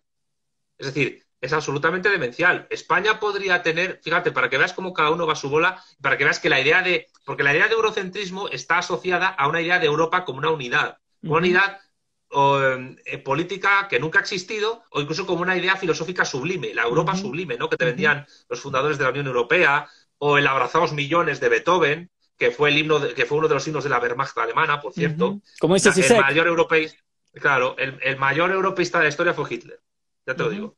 Em, pero el tema es que mm, España podría recibir gas barato y bueno desde Argelia, a través de, conexiones evidentes con Argelia, pero, uno, las infraestructuras para que España se, convirtiera en un proveedor, junto con Portugal, de gas al, resto de Europa, particularmente de Europa Occidental, dependen, primero, de la, de la gana o desgana de los líderes políticos españoles y portugueses, segundo, de los diferentes geopolíticos que tiene Argelia con Marruecos, ya le ha dicho Argelia a España que ni una molécula de gas argelino tiene que ir a Marruecos, y Marruecos está rearmando y Argelia también, y tercero, ahí está Francia, que no quiere que España se convierta en proveedor del resto de Europa. No sé si sabrás que la defensa militar de España depende de Francia, en sentido nuclear, porque Francia es la gran potencia nuclear de la Unión Europea y es la tercera potencia nuclear del mundo. Entonces, eh, ¿por qué te estoy contando todo esto? Porque desde fuera de la Europa física continental, y particularmente pasa en vuestros países y desde esas perspectivas de coloniales, posmodernas, etcétera, se quiere ver a Europa como una unidad monolítica en la cual eh, toda ella ha ido al unísono eh, caminando hacia un cierto fin, pero eso es falso. La historia nunca ha sido así, ni siquiera en filosofía. Eh, para empezar, la misma idea, vamos aquí a intentar destruir mitos, la misma idea de filosofía alemana, filosofía clásica alemana. Eh, el momento de mayor plenitud y producción filosófica de, esa llamada filosofía alemana se produjo históricamente cuando Alemania, comunidad política, no existía. Alemania se funda en 1871. De hecho, Argentina como nación es más antigua que Alemania. O sea, eh, que veamos un poco el asunto, ¿no? De viejo mundo, nuevo mundo. Santi, vuelvo a lo mismo. Me parece que el empleo que Dussel hace del concepto de eurocentrismo es un empleo epistemológico, no histórico. Por eso me pregunta es cómo vos te relacionas con esa idea, con la epistemología. Es que mi enfoque, mi enfoque es no epistemológico, no es una relación sujeto-objeto, es un enfoque ontológico Bien. noseológico y de filosofía de la historia. No es un enfoque epistemológico, es un enfoque noseológico porque, a ver, yo no niego que la relación sujeto-objeto eh, sea viable para el conocimiento, por supuesto que lo es, pero en esa relación sujeto-objeto, que es operatoria y no meramente ideal, eh, se tiene que dar una manipulación, una producción a partir de una materia, darle una forma y el resultado es una verdad científica. La teoría del cierre categorial de Gustavo Bueno. Es decir, eh, para entender lo que es Europa tienes que partir de una filosofía de la historia. Bien, bueno. Y no entender la idea de Europa desde un sentido eh, epistemológico, sino desde, un sentido ontológico que permita entender lo que es una nación, lo que es un Estado, lo que es un imperio y lo que es una idea de civilización. Y ahí te cabe la diversidad, por ejemplo, diversidad y pluralidad. Sí, por supuesto, pero también la diversidad y la pluralidad enfrentada entre sí. Porque, porque si no sabes de la historia de Europa, es imposible que puedas construir una filosofía de la historia adecuada para entender lo que es Europa. Europa es el lugar del mundo, y, perdona que me ría, pero es que lo estamos viendo ahora mismo, es el lugar del mundo donde más guerras ha habido en la historia. Todos los papanatas y mercachifles que te venden el europeísmo y la idea de la Unión Europea, que en el fondo son burócratas que viven de puta madre en, Estrasburgo y Bruselas, eh, yo he llegado a leer a gente que dice, Putin ha roto la paz que Europa consiguió después de la caída de la Unión Soviética. Yo, pero pedazo de cabrón, de pelotudo, es más, de pelotudo. A ver, ¿y la guerra de los Balcanes en Yugoslavia qué fue? Claro, sí, sí, sí. Es que no te acuerdas que nada más independizarse Eslovenia y Croacia, Alemania las reconoció. Es que no te acuerdas que Alemania participó junto con Estados Unidos de la, del bombardeo de Serbia y de Bosnia y Herzegovina. Y cuando acabó la guerra de los Balcanes, que Kosovo es el último remanente que ocurre, es que la guerra de Chechenia, ¿qué, fue? Es que Chechenia no es Europa. Es que la idea es, no, es que la Unión Europea no ha habido guerras. Bueno, no ha habido guerras, pero, pero sí ha habido guerras en Europa. Y no ha habido guerras en la Unión Europea porque la Unión Europea es el patio trasero rico de la hegemonía de Estados Unidos. Vos sabés que en ese sentido, Santi, eh, es muy interesante lo que estás marcando, porque acá en, Latinoamérica, que también quizás es una categoría mítica que podríamos destruir, eh, pero bueno, para que nos entendamos entre los que estamos conectados, eh, durante mucho tiempo, y sobre todo después de, la, de, las, de, las, dictaduras de los 70, se empezó a construir esta idea de o el American Dream o eh, Europa como ese último destino final de todo lo bueno que resuelve todos tus problemas de quinto mundista latinoamericano. Eh, el desarrollo. Fernández. Claro, bueno, entonces eh, es muy interesante esto que estás planteando, digo, me parece que ayuda a, romper esta idea de que allá se está inmediatamente, superiormente mejor. Quizás se, se, está un poco mejor, no lo sé en términos cualitativos o cuantitativos, no lo sé porque no vivo allá, pero lo pienso en términos de un discurso ideológico, cómo se orienta la percepción política de la masa, a eso voy. A ver, tú no puedes entender el, el índice de desarrollo humano o el nivel de vida de Europa, evidentemente, porque habrá gobiernos que lo hagan bien, pero tú no lo puedes entender sin la necesidad que tuvo Estados Unidos con el Plan Marshall para construir mm. una unidad, una comunidad económica europea que frenara el avance del comunismo soviético hacia Europa Occidental. Es decir, el estado del bienestar famoso que se construye en Europa Occidental, que sigue la, que sigue pues el ordoliberalismo, el liberalismo social, pero también la democracia cristiana y la socialdemocracia, Total. Se surge para evitar el peligro rojo, el peligro de Moscú. Una vez que cae Moscú, pues es cuando ya en la Unión Europea se empiezan a adoptar pues el rollo este de la tercera vía de Tony Blair, eh, que esto es un poco parejo en la historia a, lo de Menem en Argentina, es decir, la socialdemocracia, el peronismo, la democracia cristiana. La democracia, ¿Dónde están los demócratas cristianos? ¿Dónde quedan? Yo no sé, yo creo que es un fósil, ya es como los dinosaurios. Eh, van adoptando Ahora, ahora eh, vuelven, están volviendo en forma de libertarios o liberales, algunos, no todos, pero vienen como o republicanos liberales, cosas medio raras, están, volviendo. si me permiten la frase, esa gente está más perdida que un hijo de puta en el Día del Padre. Pero ganan las elecciones, boludo, ganan las elecciones. Bueno, las... Eh, todavía no ha ganado las elecciones. Eh, sacó como un 18% en la ciudad autónoma de Buenos Aires. Sí, pero, pero todavía no, es presidente de Argentina. Pero todavía no es presidente de Argentina. Pero hizo una campaña por YouTube en dos años. Es un montón. Bueno, y salió mucho en televisión. Sí, claro, sí, sí, sí. A, eso voy. Eh, eh, o sea, eh, mi ley es un producto televisivo. Sin duda. Volvemos a la televisión. Claro, sí. Es un producto, además, si me, si me apuras, mi ley es telebasura.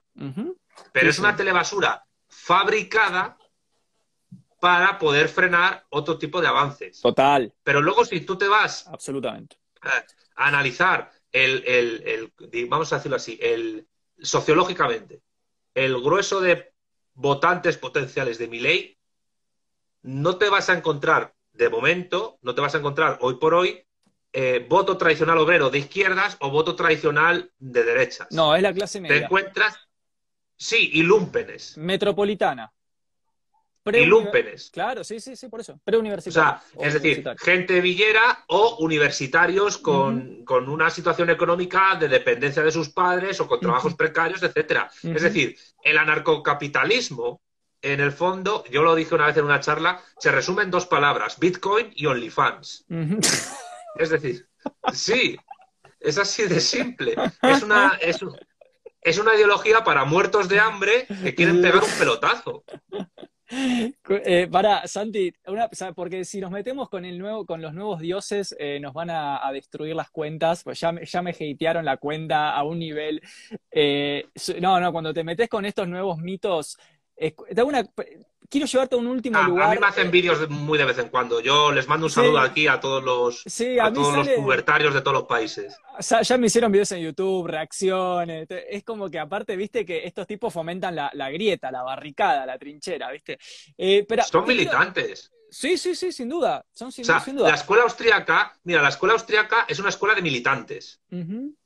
No es una escuela realmente económica, es una escuela filosófica de militantes políticos que siguen una agenda, que muchos están pagados por la Fundación Atlas, etcétera, pero que siguen una agenda. Sí, sí. Es una agenda que va, primero, contra lo que ellos llaman el socialismo, pero también contra el capitalismo realmente existente. Total. Pero es que el capitalismo realmente existente no les necesita para nada porque puede funcionar sin ellos. En todo caso, la función social que cumplen es la de atacar a aquellos que critican de una manera real, el capitalismo realmente existente y no el imaginario deber ser que ellos defienden. Exactamente, por eso operan por dialéctica negativa para mí, siempre.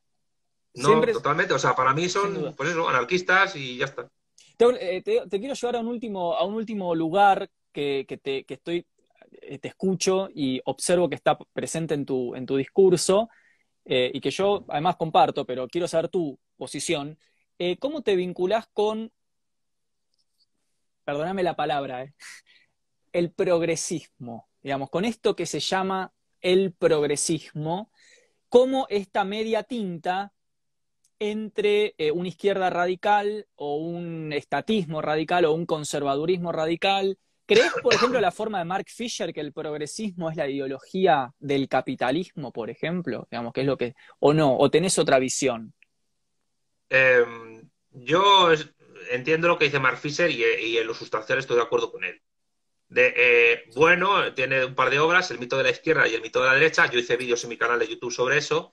Y lo que muchos llaman progresismo, yo nosotros lo llamamos izquierda indefinida, que es un tipo ah. de izquierda que es indefinida porque no ha definido un proyecto político respecto del Estado, sino que se, se, se dirige más a tratar de cumplir agendas socioculturales, sociológicas, contraculturales, feminismo, LGTBIQA+, eh, a, mí me sigue, eh, a mí me siguen bastante feministas, pero muchas se cabrean conmigo cuando les digo que son izquierda indefinida. Pero es que es así. Es que el feminismo no tiene un proyecto del Estado. Incluso se define para acabar con el patriarcado. Pero es que el, capitalismo ya acabó con el patriarcado, que relean a Engels. Si Engels lo dice que cuando la mujer sale a la fábrica a producir plusvalor, se acabó el patriarcado. ya, ya no existe. Pero bueno, el caso es que eh, todo lo que es, pues, esos grupos, el ecologismo, por ejemplo, Luego también se conecta mucho con lo que uno llama derecha extravagante, que, ahí entran pues incluso el indigenismo, indianismo, el nacionalismo étnico separatista, vasco, catalán, etcétera, pero también los anarcocapitalistas, los defensores de la autodeterminación. Que no hay, hay, lo que hay es codeterminación, heterodeterminación entre sociedades políticas y entre sujetos. Total. Al igual que los sujetos, para poder existir, aparte de existir, tienen que reconocerse entre ellos como iguales, los estados, las sociedades políticas también. Pero el caso es que yo sí considero que ahora mismo, no con los términos de Fisher, pero, pero con los míos sí, las ideologías eh, eh, que, mejor conectan con la fase actual del capitalismo serían la izquierda indefinida, lo que él llama progresismo, pero también la derecha extravagante. Total. Que es una suerte de, derecha que no es tradicional, sino que, que, bebe de elementos irracionales, metafísicos, incluso particularistas, pero no quiere recuperar la unión del trono y el altar, o a lo mejor son racistas y no saben que lo son. Absolutamente. el caso es que sí, sí, yo diría que sí. Em, claro, ¿qué, es el progreso? Pues eh, eh, había un grupo en España que se llamaba Ojete Calor, de pop, que tenían una canción que se llamaba El Progreso, y tenían en el estribillo, viva el progreso, enciendo la luz y te beso. Eh, claro, ¿qué es el progreso? Pues que hay una luz, la enciendo y te puedo besar y ver la cara. Pero el progreso científico, tecnológico, industrial lo ha hecho el capitalismo. Eso es innegable, nadie puede negar eso. Pero cuando la gente se define como progresista, que además es un adjetivo ideológico que viene del siglo XIX, de corrientes del liberalismo, eh, lo que está defendiendo es eh, más cuestiones mm, sí, valorativas o sociológicas, claro. que verdaderos proyectos eh, a, gran escala. Y de hecho, las cosas, sí. Perdón, pero cortito, como que se elaboró esta narrativa de que si sos progresista sos mejor persona y, si sos conservador sos mala persona. Y también caen en estas lógicas maniqueas y duales del bueno y el malo. Yo soy el copado, yo soy el humanizado porque yo soy progresista eh, y vos que sos un conservador, sos rancio, sos anacrónico, y entonces se vuelven a establecer estos dualismos del bueno y del malo, lo atrasado y lo moderno, y siempre estamos ahí. Pero también está pasando al revés, ¿eh? ¿eh? También hay gente del ámbito sociológicamente conservador que se ven ellos como la luz y, ven a los demás como la oscuridad. o sea, en la palabra zurdo hay un elemento eh, peyorativo y de insulto muy, muy, muy, fuerte. claro. Es como facho muy fuerte. para, para nosotros. Había, había un canal de televisión en España, Intereconomía, que tenía como lema orgullosos de ser de derechas. Claro. Y dice, ¿pero por qué, pero ¿por qué tienes que ser orgulloso de ser de derechas? Pero es que totalmente lo, lo encuentras en los, en, los, en los mal llamados liberales y mal llamados libertarios, porque para mí los liberales son los que, los que redactaron la Constitución de Cádiz en España, los que lucharon contra Napoleón. Y los libertarios son, pues, Durruti, los anarcosindicalistas de la CNT, que lucharon contra Franco. Esos se han apropiado de dos términos que no les corresponden. O sea, cuando sale mi ley diciendo en televisión, porque yo he visto el vídeo, que eh, ellos eh, son superiores en estética, pues hombre, ahí hay una suerte de afeización o de incluso deshumanización del otro. Cuando te dicen ellos, si no eres liberal, no sabes de economía, primero eso es falso. Y segundo, la única parte de verdad que tiene, y esto ya lo dice Marx, es que han sido liberales los que han construido la economía como disciplina. Absolutamente. Pero por eso la obra de Marx tiene como subtítulo Crítica de la economía, economía política. Claro. Porque no se trata solo de hacer bien buena economía. El problema es que muchos liberales no entienden la crítica de Marx porque dicen, es que Marx no sabe de economía. No, Marx sabe de economía, pero es que está presentando una crítica ontológica a toda una disciplina y a que esa disciplina sirve como justificación de un modo de producción concreto. Por eso la economía política, junto con otras disciplinas, se ha convertido y sigue siendo, digamos, eh, la, máxima justificación supuestamente empírica de un orden social y político histórico determinado. Absolutamente. Y de ahí que sea necesario la crítica entera de la disciplina, que es lo que inicia Marx. Y por eso el marxismo tiene mucho que decir ahora. El caso es que esa idea de superioridad moral que se le atribuye al progresismo a la izquierda, como se dice, también ocurre en el otro bando, ocurre en todos los sitios. Es decir, fundamentalistas y dogmáticos los hay en todos los campos eh, ideológicos. Pero vos dirías, por ejemplo, que el reclamo, por ejemplo, Santi, te pregunto, eh, los movimientos de mujeres, eh, feminismos de diversas, feminismos liberales, feminismos radicales, feminismos de izquierda, feminismos nacionalistas, dirían dirías también que son movimientos ideológicos afines a un capitalismo inconsciente o involuntariamente? ¿O, ya no? Hombre, desde su, desde su inicio es así. Las sufragistas lo que querían eran eh, tener los mismos privilegios sociales que sus pares hombres. O derechos eh, más que privilegios. Bueno, eh, las sufragistas, mm, derechos pero privilegios sobre otras mujeres, las obreras, mm. por ejemplo. Las sufragistas, la inmensa mayoría defendió el sufragio, el sufragio censitario, no el sufragio universal. Las sufragistas atacaban con, puñales, con cuchillos y con navajas a los británicos que, no querían hacer el servicio militar en la Primera Guerra Mundial, porque ellas eran intervencionistas de la Primera Guerra Mundial. Eh, cuando Clara Zetkin promueve, que hoy es el 8 de marzo, el Día Internacional de la Mujer Trabajadora, es contra las sufragistas. Porque Clara Zetkin, Rosa Luxemburgo y Alexandra Kollontai nunca fueron feministas, eran marxistas o marxistas-leninistas, comunistas. El tema es que, y el feminismo marxista de, que, empezó a fraguarse en la segunda mitad del siglo pasado, no es más que un acercamiento del feminismo radical al materialismo histórico, pero un acercamiento que a mi juicio es completamente eh, pues, superfluo, porque cuando, por ejemplo, te dice que las mujeres son una clase social, lo que hay que preguntar es qué medio de producción están eh, operando, eh, con qué medio de producción están operando las mujeres que no les pertenece. Y la respuesta de muchas es, es el medio reproductivo, el útero. Claro, para mí ese razonamiento lleva a una contradicción evidente. ¿Por qué? Porque si tu útero es un medio de producción que supuestamente está en manos del hombre, del varón, del patriarcado, ¿qué defiendes? ¿Hacerte dueña de ese medio de producción? ¿Y cómo puedes hacerte dueña? ¿Evitando la reproducción con varones o defendiendo la gestación subrogada?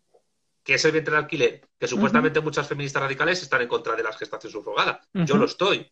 Pero el tema es que ahí hay unas contradicciones intrínsecas en el discurso feminista, por no hablar de, lo que te he dicho ya, ¿no? Lo de la existencia supuesta del patriarcado histórico en las sociedades capitalistas avanzadas o las socialistas, o la misma, otro mito a destruir, la misma disyunción sexo-género, que a mi juicio eh, viene, está muy relacionada con la disyunción naturaleza-cultura, que también es polémica, problemática. es, a nivel ontológico es absolutamente problemática. la disyunción naturaleza-cultura. El que sepa un poco de antropología filosófica lo ve ipso facto. Eh, de hecho, yo hasta el día de hoy me cuesta muchísimo, o sea, me estoy doctorando y me cuesta muchísimo resolver ese problema. No, no, es muy difícil. Pues mira, pues te da para hacer un ensayo. Dale. Te da para hacer un ensayo porque es porque, porque la distribución naturaleza-cultura, la separación radical de naturaleza y de cultura, que incluso se hace en la distinción sexo-género, que al mismo tiempo es una secularización del alma-cuerpo, eh, pues es Perdón, no es poco eso, Santi está diciendo, perdóname, pero eso que te acabas de decir es muy importante para la gente que está conectada. Esto de que la distinción sexo-género es una secularización de la distinción alma-cuerpo. Me parece. Yo, lo digo desde hace. De, Mucho, de mucho valor eso que estás diciendo. Mira, el feminismo radical y la teoría queer se enfrentan, están enfrentados, Claro. pero se enfrentan partiendo de la misma distinción, de, de, la supuesta eh, existencia de la distinción sexo-género. Hay algunas feministas que ya la están negando, pero si lo niegas, ¿por qué defiendes abolir el género? Es que el género no se puede abolir porque la, la dis- la- el, eh, lo que llamas género no es más que la, expres- la expresión cultural del sexo humano. Y que, pero claro, también a, a nivel de la división social del trabajo, la división sexual del trabajo, que si ha evolucionado en la historia es gracias al progreso técnico, tecnológico, científico. ¿Sabes qué? Pero, eh, Santi, me parece que ahí la crítica no es tanto el desarmado de la dimensión del género, que comparto con vos, es una proyección cultural de los sexos, sino la atribución de derechos políticos o de roles sociopolíticos que le cabe a la construcción de género. Me parece es un problema Ah, bueno, político claro, que por ontológico. que sí. Pero es que eh, eso ocurre, y yo aquí tengo que meter mi materialismo, eso ocurre porque muchas feministas, al igual que muchos anarcocapitalistas o mucha gente, eh, defiende el derecho natural muchas veces sin saberlo. Y el derecho natural es un error.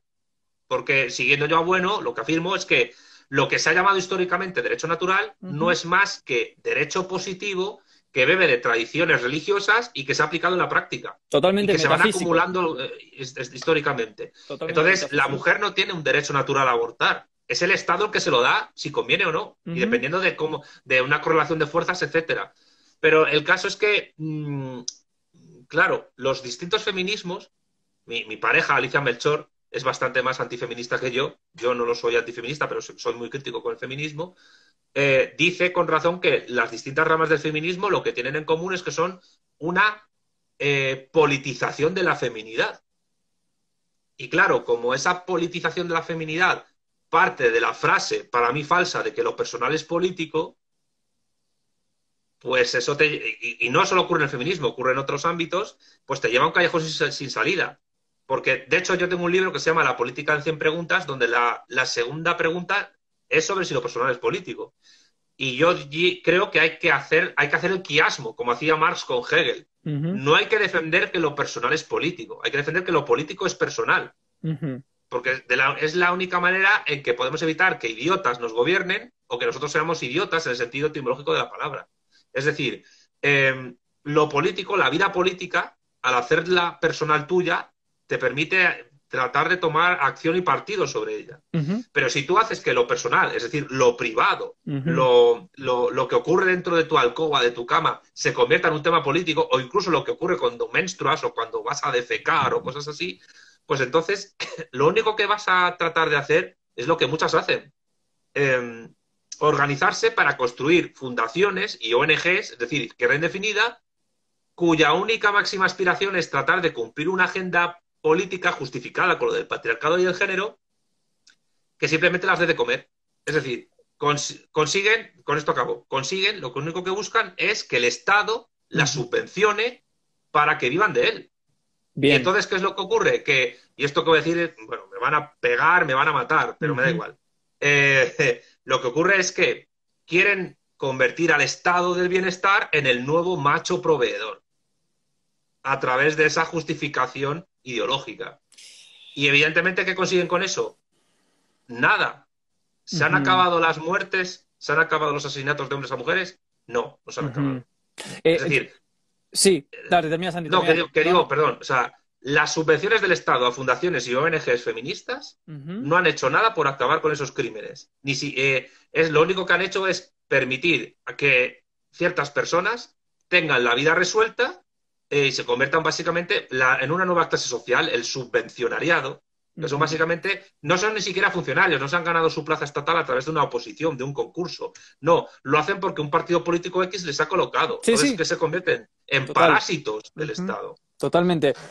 Eh, me quedó una, una duda. Primero te quiero decir que hace, mm, no sé, tres años que hago esto y creo que sos una de las primeras personas que me parece que hace un desarrollo argumental brillante, realmente impecable. Te- te- eh, un placer poder dialogar con vos. Tengo alguna, Bueno, hago lo que puedo, muchas gracias. tenemos eh, puntos, o sea, como que me quedo, porque realmente hilvanás el argumento de una manera eh, muy rápida y muy adecuada. Eso a mí me, me entusiasma. Me quedó una duda ahí, en el medio. tengo tres dudas, en realidad, que las fui recopilando mientras hablabas. La primera, si no pensás que las contradicciones son parte a negociar, digamos, dentro del surgimiento de movimientos que buscan ser o críticos o disidentes o revolucionarios, porque el socialismo también tuvo sus contradicciones internas. Primera pregunta, te las preguntas después. Primera pregunta, si las contradicciones que vos estás marcando, no pensás que son parte a negociar transitoriamente mientras se desarrolla un movimiento. La segunda pregunta es, si no pensás que así como em, esto que decías de el feminismo busca politizar la feminidad, ¿no pensás también que el marxismo buscó politizar la obreridad, ¿no? Digamos, esto de hacer una política de la clase obrera y no sería en última instancia la misma lógica. Y la tercera, no entendí por qué conectás la conclusión de tu último argumento del Estado benefactor como el nuevo macho proveedor con eh, esta distinción que me interesó mucho entre lo personal es político versus lo político es personal. No, o sea, entiendo la, la, tesis y la conclusión. No entendí cómo hiciste la conexión en el medio. Si me pudieras resolver estas tres preguntas y cuando vengas a Argentina te invito a una cerveza a mi ciudad porque es un placer hablar con vos, Santi. ¿En qué ciudad estás tú viviendo? San Carlos de Bariloche.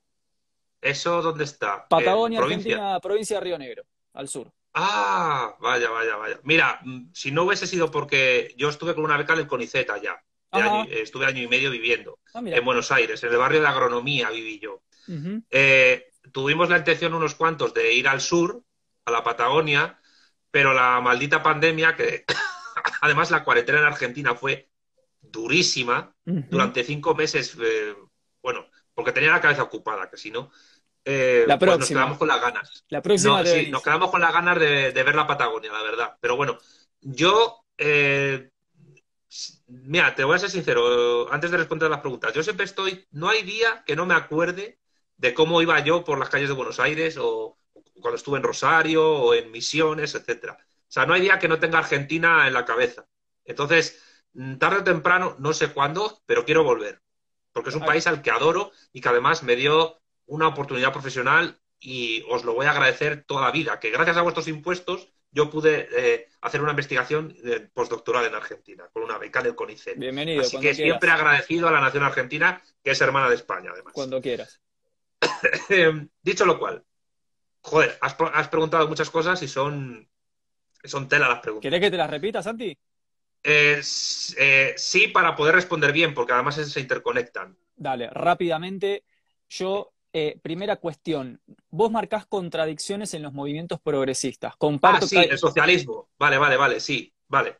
A ver, el socialismo, al igual que el feminismo, no es un movimiento unívoco, sino plurívoco. Es decir, de la misma manera que no hay feminismo, sino que hay feminismos, no hay socialismo, hay socialismos. Eh, que esto es algo que le cuesta mucho entender a los anarcocapitalistas. Por eso quieren meter en el mismo saco a Marx y Mussolini, eh, sin, sin entender que, los socialismos se enfrentan entre sí incluso a muerte, porque son proyectos antitéticos. De la misma manera en que ocurría con los feudalismos, etcétera. Pero como esta gente vive fuera de la realidad y ha construido un tipo ideal beberiano de socialismo y de capitalismo, son incapaces de, son incapaces de entender cómo funciona realmente el mundo. Entonces, con esta gente solo cabe dos cosas: o el desprecio más absoluto o, o darles así a la cabeza, nada más. Eh, dicho lo cual. Eh, los socialismos entran en contradicciones entre sí porque tienen proyectos diferentes. Pueden converger y unirse frente a terceros, como puede ocurrir en cualquier tipo de movimiento político y social. Pero incluso, bueno, no sé si habrás oído alguna vez esta frase de la dialéctica hace extraños compañeros de cama. Cuando, no, nunca lo escuché. Cuando ocurrió la, pues apúntatela porque creo que es buena, ¿no? Para un filósofo. Sobre todo para un filósofo interesado en la política y en la historia. cuando Japón invadió China, el Kuomintang y el, y el Partido Comunista Chino, que estaban en guerra, se unieron para echar al invasor. Y consiguieron echarlo a Japón en el 45. Y del 45 al 49, una vez que le, que le, echaron, siguieron luchando entre ellos hasta que venció el PCCH, venció Mao Zedong, proclamó la República Popular en el 49 y el Kuomintang quedó en Taiwán. Y ahora veremos si Taiwán ya no es definitivamente absorbida por China, que yo creo que ocurrirá. Aunque, bueno, veremos, porque ahora el mundo está loquísimo. Eh, el caso es que, evidentemente, entre los movimientos políticos eh, hay choques y contradicciones. Pero hay algunos movimientos, incluso que se reclamen a sí mismos socialistas o capitalistas, que entran en absoluta contradicción. Te pongo un ejemplo del, campo liberal. Eh, anda que no ha habido veces que gente de la escuela austríaca, que son los más son los yihadistas del capitalismo, no han acusado a los monetaristas de Milton Friedman de socialistas. totalmente. Y los, monetaristas, y los monetaristas de Milton Friedman desprecian a los austríacos. ¿Por qué? Porque el monetarismo encontronca más con, la economía neoclásica, que es la hegemónica, que con la austríaca. Que a veces la gente, los neoclásicos desprecian a los austríacos porque los ven como frikis, porque dicen, yo para qué tengo que hacer agitación y propaganda en redes sociales eh, de la bandera aurinegra cuando yo domino el mainstream. Yo no necesito nada, si todos los partidos políticos eh, defienden lo que defiendo yo. Pero... Perdón, pero, Santi, acá en Argentina, mi ley dice que el macrismo fue socialista.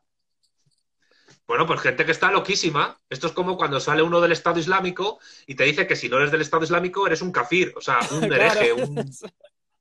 Por eso te digo que para mí la gente de la escuela austríaca, eh, y hay gente que conozco de esa escuela que es maja, pero yo lo siento, pero son, eh, salvando las distancias, son los yihadistas del capital. pero, pero claro, es que el capital solo les necesita para asustar, para que, para que los marxistas o los justicialistas discutan con ellos.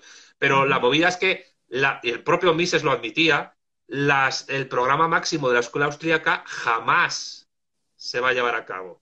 ¿Cuál es el único premio Nobel que ha tenido la escuela austríaca? Hayek. Hayek, que oscilaba entre la escuela austríaca y el neoclasicismo económico. Era el más consciente de, lo que era la realpolitik, claro, eligiendo un bando en concreto. Por eso apoyó a Inglaterra en, la guerra de las Malvinas, ¿no? Esto lo sabéis vosotros muy bien. El tema es que mm, esa gente tiene que entender que no se puede hablar de feminismo, socialismo, liberalismo, eh, anarquismo eh, en singular, en sentido unívoco, sino que es hablarlo en sentido análogo. No se puede hablar de izquierda o de derecha, hay que hablar de izquierdas y de derechas. Total. Por eso, las izquierdas chocan entre sí, tienen proyectos antitéticos. Un anarquista, un comunista y un socialdemócrata no defienden lo mismo, pero lo mismo ocurre en las derechas. Es decir, incluso un nacionalsocialista y un fascista pueden chocar. Están chocando en Ucrania. Eh, eh, lo que te he dicho antes, Wagner contra el batallón Azov. Pero es que si no hubiese sido porque eh, Mussolini se cagó en los pantalones y se subordinó a Hitler, eh, cuando cayó Dolfus, que era un dictador fascista, y era un dictador fascista que, ah, por cierto, Mises militó en el partido de Dolfus y no fue forzado, lo hizo porque quiso, y de hecho vivía en Ginebra, pero por motivos de trabajo iba a ver a su mujer a Austria todos los días cuando podía, pero como era judío se tuvo que exiliar y la Fundación Rockefeller le pagó el exilio a Estados Unidos, el tema es que Mussolini, cuando vio que Dolfus caía en Austria, vio peligrar las fronteras de Italia y mandó soldados a las fronteras con Austria.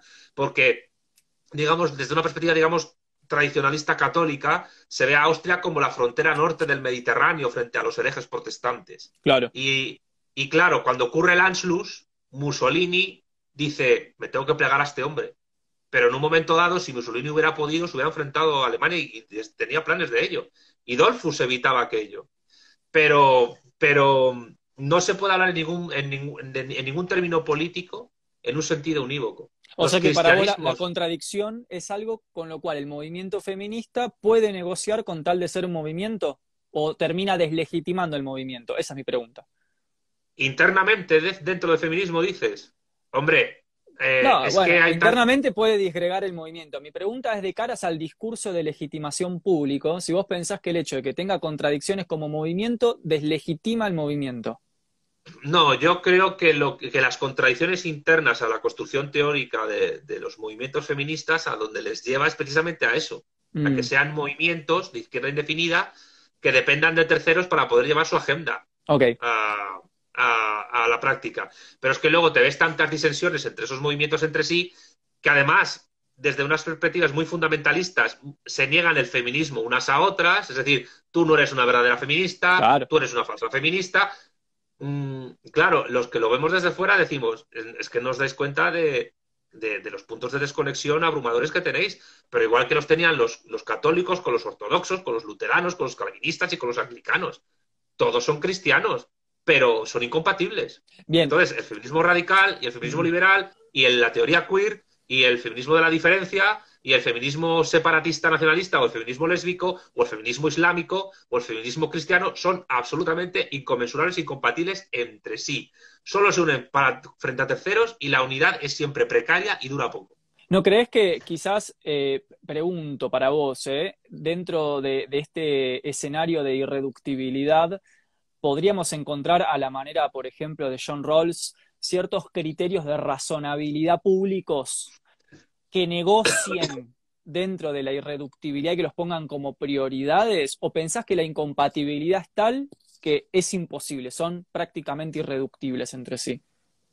Hombre, el tema de, el tema de Rawls es que mm, para poder asegurar esa confluencia de intereses en su teoría de la justicia y en sus teorías, esas teorías cooperativas que él defendía, que chocaban con Nozick, como sabes, yo creo que Nozick estaba er, errado en la, en la comprensión de lo que Rawls decía. Eh, tampoco voy a desarrollar el por qué, pero uh -huh. porque no me apetece, pero, pero claro, es que la teoría, las teorías de Rawls solo se pueden desarrollar en un estado capitalista avanzado que tenga una cierta, esta, una, una, cierta estabilidad y recurrencia histórica que les permita desarrollar un estado del bienestar. Uh -huh. y, este, y ese estado del bienestar en el cual se puede desarrollar la teoría de la justicia de Rawls se ha construido históricamente mediante la victoria de la Segunda Guerra Mundial. Claro. Entonces, eh, y además en la Guerra Fría, uh -huh. en, en, en, Somalia o en Zimbabue o en, o, o en o yo qué sé, o en la República Democrática del Congo, las teorías de John Rawls, ¿qué aplicabilidad tienen? Claro. Entonces, el, con, eh, no, el claro. consenso, el sí. consenso político Pero... es más fácil en una sociedad pacífica y desarrollada. Y también con claro. matices. Stalin decía, fíjate qué frase más fuerte, el consenso solo es posible en los cementerios. Yo creo que, que, claro, sí, comparto plenamente y me parece que Rawls hablaba de una postura, como mismo lo acusaban en, en Harvard, de ser liberal de izquierda, o sea, más negociar. Sí. Entonces yo te lo pregunté a Rawls precisamente Totalmente. porque estás hablando de feminismo liberal y feminismo eh, de izquierda, si Rawls encontró puntos de razonabilidad pública que podían plantear una politicidad entre liberalismo e izquierda, si no pensabas que podría ocurrir lo mismo dentro de movimientos feministas. Pero entiendo la respuesta, eso se da dentro de, de, de un estado de capitalismo, eh, de cierta estabilidad capitalista y desarrollo del estado capitalista. A ver, las distintas familias fe feministas pueden converger entre sí en un estado del bienestar avanzado siempre y cuando haya subvenciones claro. donde cada una tenga su chiringuito viva del parasitismo del Estado, subvencionadas, y esas diferencias entre ellas se atenúen. Pero claro, eso no evita que haya momentos de lucha, porque claro, los chiringuitos, las fundaciones, las ONGs, etcétera, que eso de que son no gubernamentales es falso, al final siempre tienen que pelearse entre sí para conseguir algún más dinero que las otras y para que su agenda se lleve a cabo. Eso, ahí quería hacer, que era la tercera pregunta. ¿Vos pensás que todo esto tiende en última instancia a un parasitismo estatal y a, buscar en el Estado un nuevo macho proveedor eh, que subvencione y financie estos movimientos? ¿No crees que hay como cierta dignidad que pueda estar íncita a los movimientos con independencia de, del fin en el que terminen en el Estado? A ver, yo, yo entiendo que el estado del bienestar para la clase obrera fue muy importante y fue un gran logro histórico. Sí. Y evidentemente la existencia de sanidad pública, educación pública, eh, infraestructuras, etcétera, ha sido muy beneficiosa para las poblaciones. El problema es que cuando hay una politización de una cierta característica biológica o incluso ética, y no lo digo, y, y, y no pasa solo con el feminismo, es que está pasando ahora, por ejemplo, con el animalismo. Mm, sí, es sí, decir, sí. el, el animalismo, el animalismo o los veganos, etcétera, pretenden también parasitar al estado del bienestar para que su agenda política les dé dinero. Es decir, eh, en España eh, eh, se están tramitando leyes que permitirían que en el caso concreto en el que una mascota se quede sin, sin dueños o lo que sea, sean las ONGs y las fundaciones animalistas las que los cuiden y que se encarguen de ello. Es decir, ¿qué es? Que el Estado genere puestos de trabajo subvencionados para que los animalistas puedan vivir del Estado, uh -huh. sin hacer nada y sin haber opositado ni nada. Entonces, claro, el subvencionariado como clase social, que bebe de la izquierda indefinida sobre todo, eh, es un producto progresismo, de... Progresismo sí, para vos. Es, es un resultado de la degeneración y descomposición del estado de bienestar que, sin embargo, sus pilares en gran medida siguen vigentes, porque la sanidad pública y la educación gratuita siguen ahí. Claro. Mermadas, pero siguen ahí. Eh, el caso es que, claro, los anarcocapitalistas critican esto porque, bueno, socialismo, bueno, claro, socialismo es yo pongo una farola en la calle y eso es socialismo. Sí, sí, sí. Pero, Sí, sí, sí.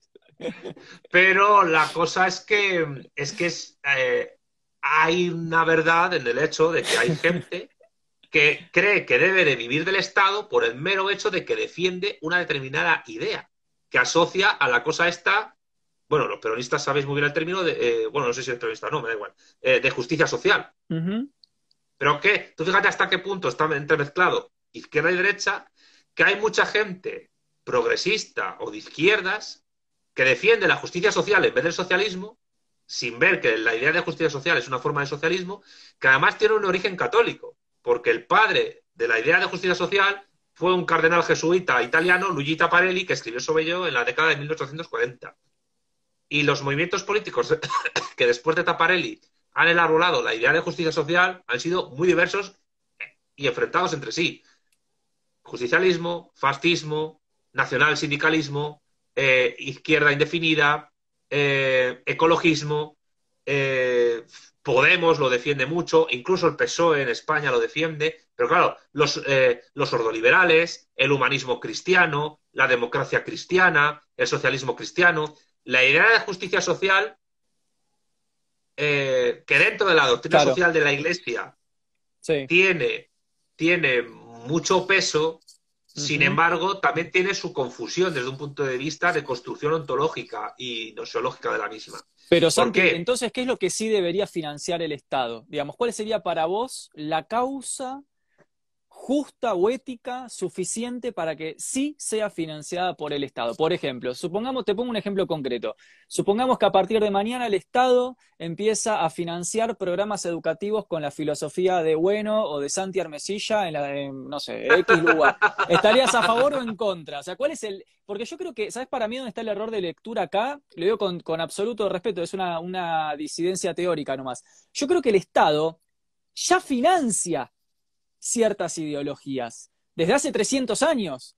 Después podemos discutir cuáles, pero si seguimos a Nietzsche y entendemos que siempre es una lucha de interpretaciones, me parece que el error es pensar como que en el estado inicial hay un estado que está funcionando perfectamente y no financia nada, y de golpe vienen estas disidentes a pedir ser financiadas. El Estado ya estaba financiando cosmovisiones e ideologías previas. La pregunta es cuál se financia. Me parece que ahí está la cuestión. A ver, te doy la razón en lo que dices, eh, porque mientras me formulabas la pregunta inicialmente, pues te iba a responder, no en plan, pues eh, que, que- que mi pensamiento sea el pensamiento oficial del Estado, que a mí me encantaría, pero bueno. Yo lo que Claro. respondería es que, pero, pero, pero, pero no, pero no es la respuesta objetiva que hay que dar. Exactamente. La, la respuesta que hay que dar, y es cierto que desde hace siglos los estados financian las ideologías que les resultan más útiles para, para su mantenimiento de- como estados, para, su, para el mantenimiento de la gente que está en el poder, aunque luego hay momentos de contradicción en los cuales unas ideologías se sustituyen a otras y el Estado se descompone, se reconstruye, etcétera. Yo lo que diría es que la, la- digamos que mi respuesta más aséptica sería la siguiente. Mm, en vez de con un deber ser, te respondo con un ser. El. Estado financia aquellas ideologías que permiten su estabilidad y su recurrencia en el tiempo.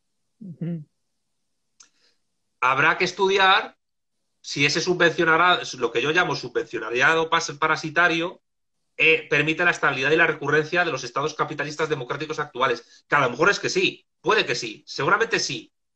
Si te vas a Arabia Saudí, el wahabismo está, aficionado, está financiado por el Estado. ¿Por qué?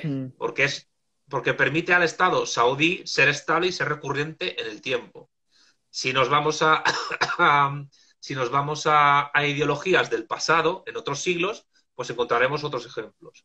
Con lo cual, ¿qué es lo que ocurre? Que en base a una determinada evolución histórica tecnocientífica del Estado, también económica, eh, es- el Estado siempre va a financiar y va a subvencionar y va a promover y apoyar desde el sistema educativo hasta los medios de comunicación, incluso privados, va a apoyar aquello que permita que su estructura política, económica e institucional siga existiendo con, con gran vigor. Entonces, eh, yo no puedo responderte con un deber ser. Te respondo con un ser y lo que os invitaría a ti y a, y a tus seguidores es que busquen ejemplos históricos en que eso ocurre. O sea que si, se, demostrara que el feminismo, el, los movimientos feministas generan estabilidad y recurrencia, sí estarías de acuerdo con que sean financiados por el Estado. No, Estoy explicando, estoy no, no estoy, eh, no estoy justificando ni defendiendo. Mm. Estoy explicando y llegando a la hipótesis de que es bastante probable que los movimientos feministas actuales, y no solo feministas, sino ecologistas, animalistas, ambientalistas, etcétera, la Agenda 2030 se ha convertido en un conjunto de movimientos ideológicos que su financiamiento permiten la estabilidad y recurrencia de los estados actuales y de las clases dominantes de esos estados. Ah, ahí va. sus oligarquías, etcétera. Ahora entiendo, bien. Si no, no me cerraba la argumentación. Vale, vale, pues, mm, eh, pues yo creo que he dicho esto, ya está dicho todo. Es decir, yo creo que, claro, que el, movimiento queer lo que busca es quitar a las feministas para ponerse ellos. Eh, y las feministas están en contra. ¿Qué ocurrirá en el futuro, en esa lucha que tienen? No lo sé.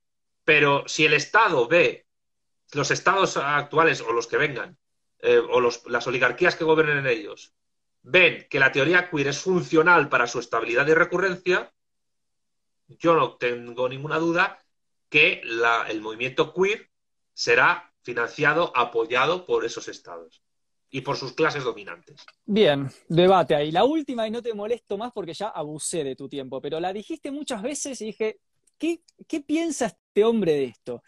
¿Cuál es tu posición sobre nuevo orden mundial, Agenda 2030? Eh, ¿Cómo te relacionás con esas ideas que cada vez que hay un conflicto como lo que está pasando ahora en Rusia y Ucrania, afloran estas ideas nuevamente? ¿Cómo te posicionás con eso? ¿Cuál es tu crítica y tu pensamiento?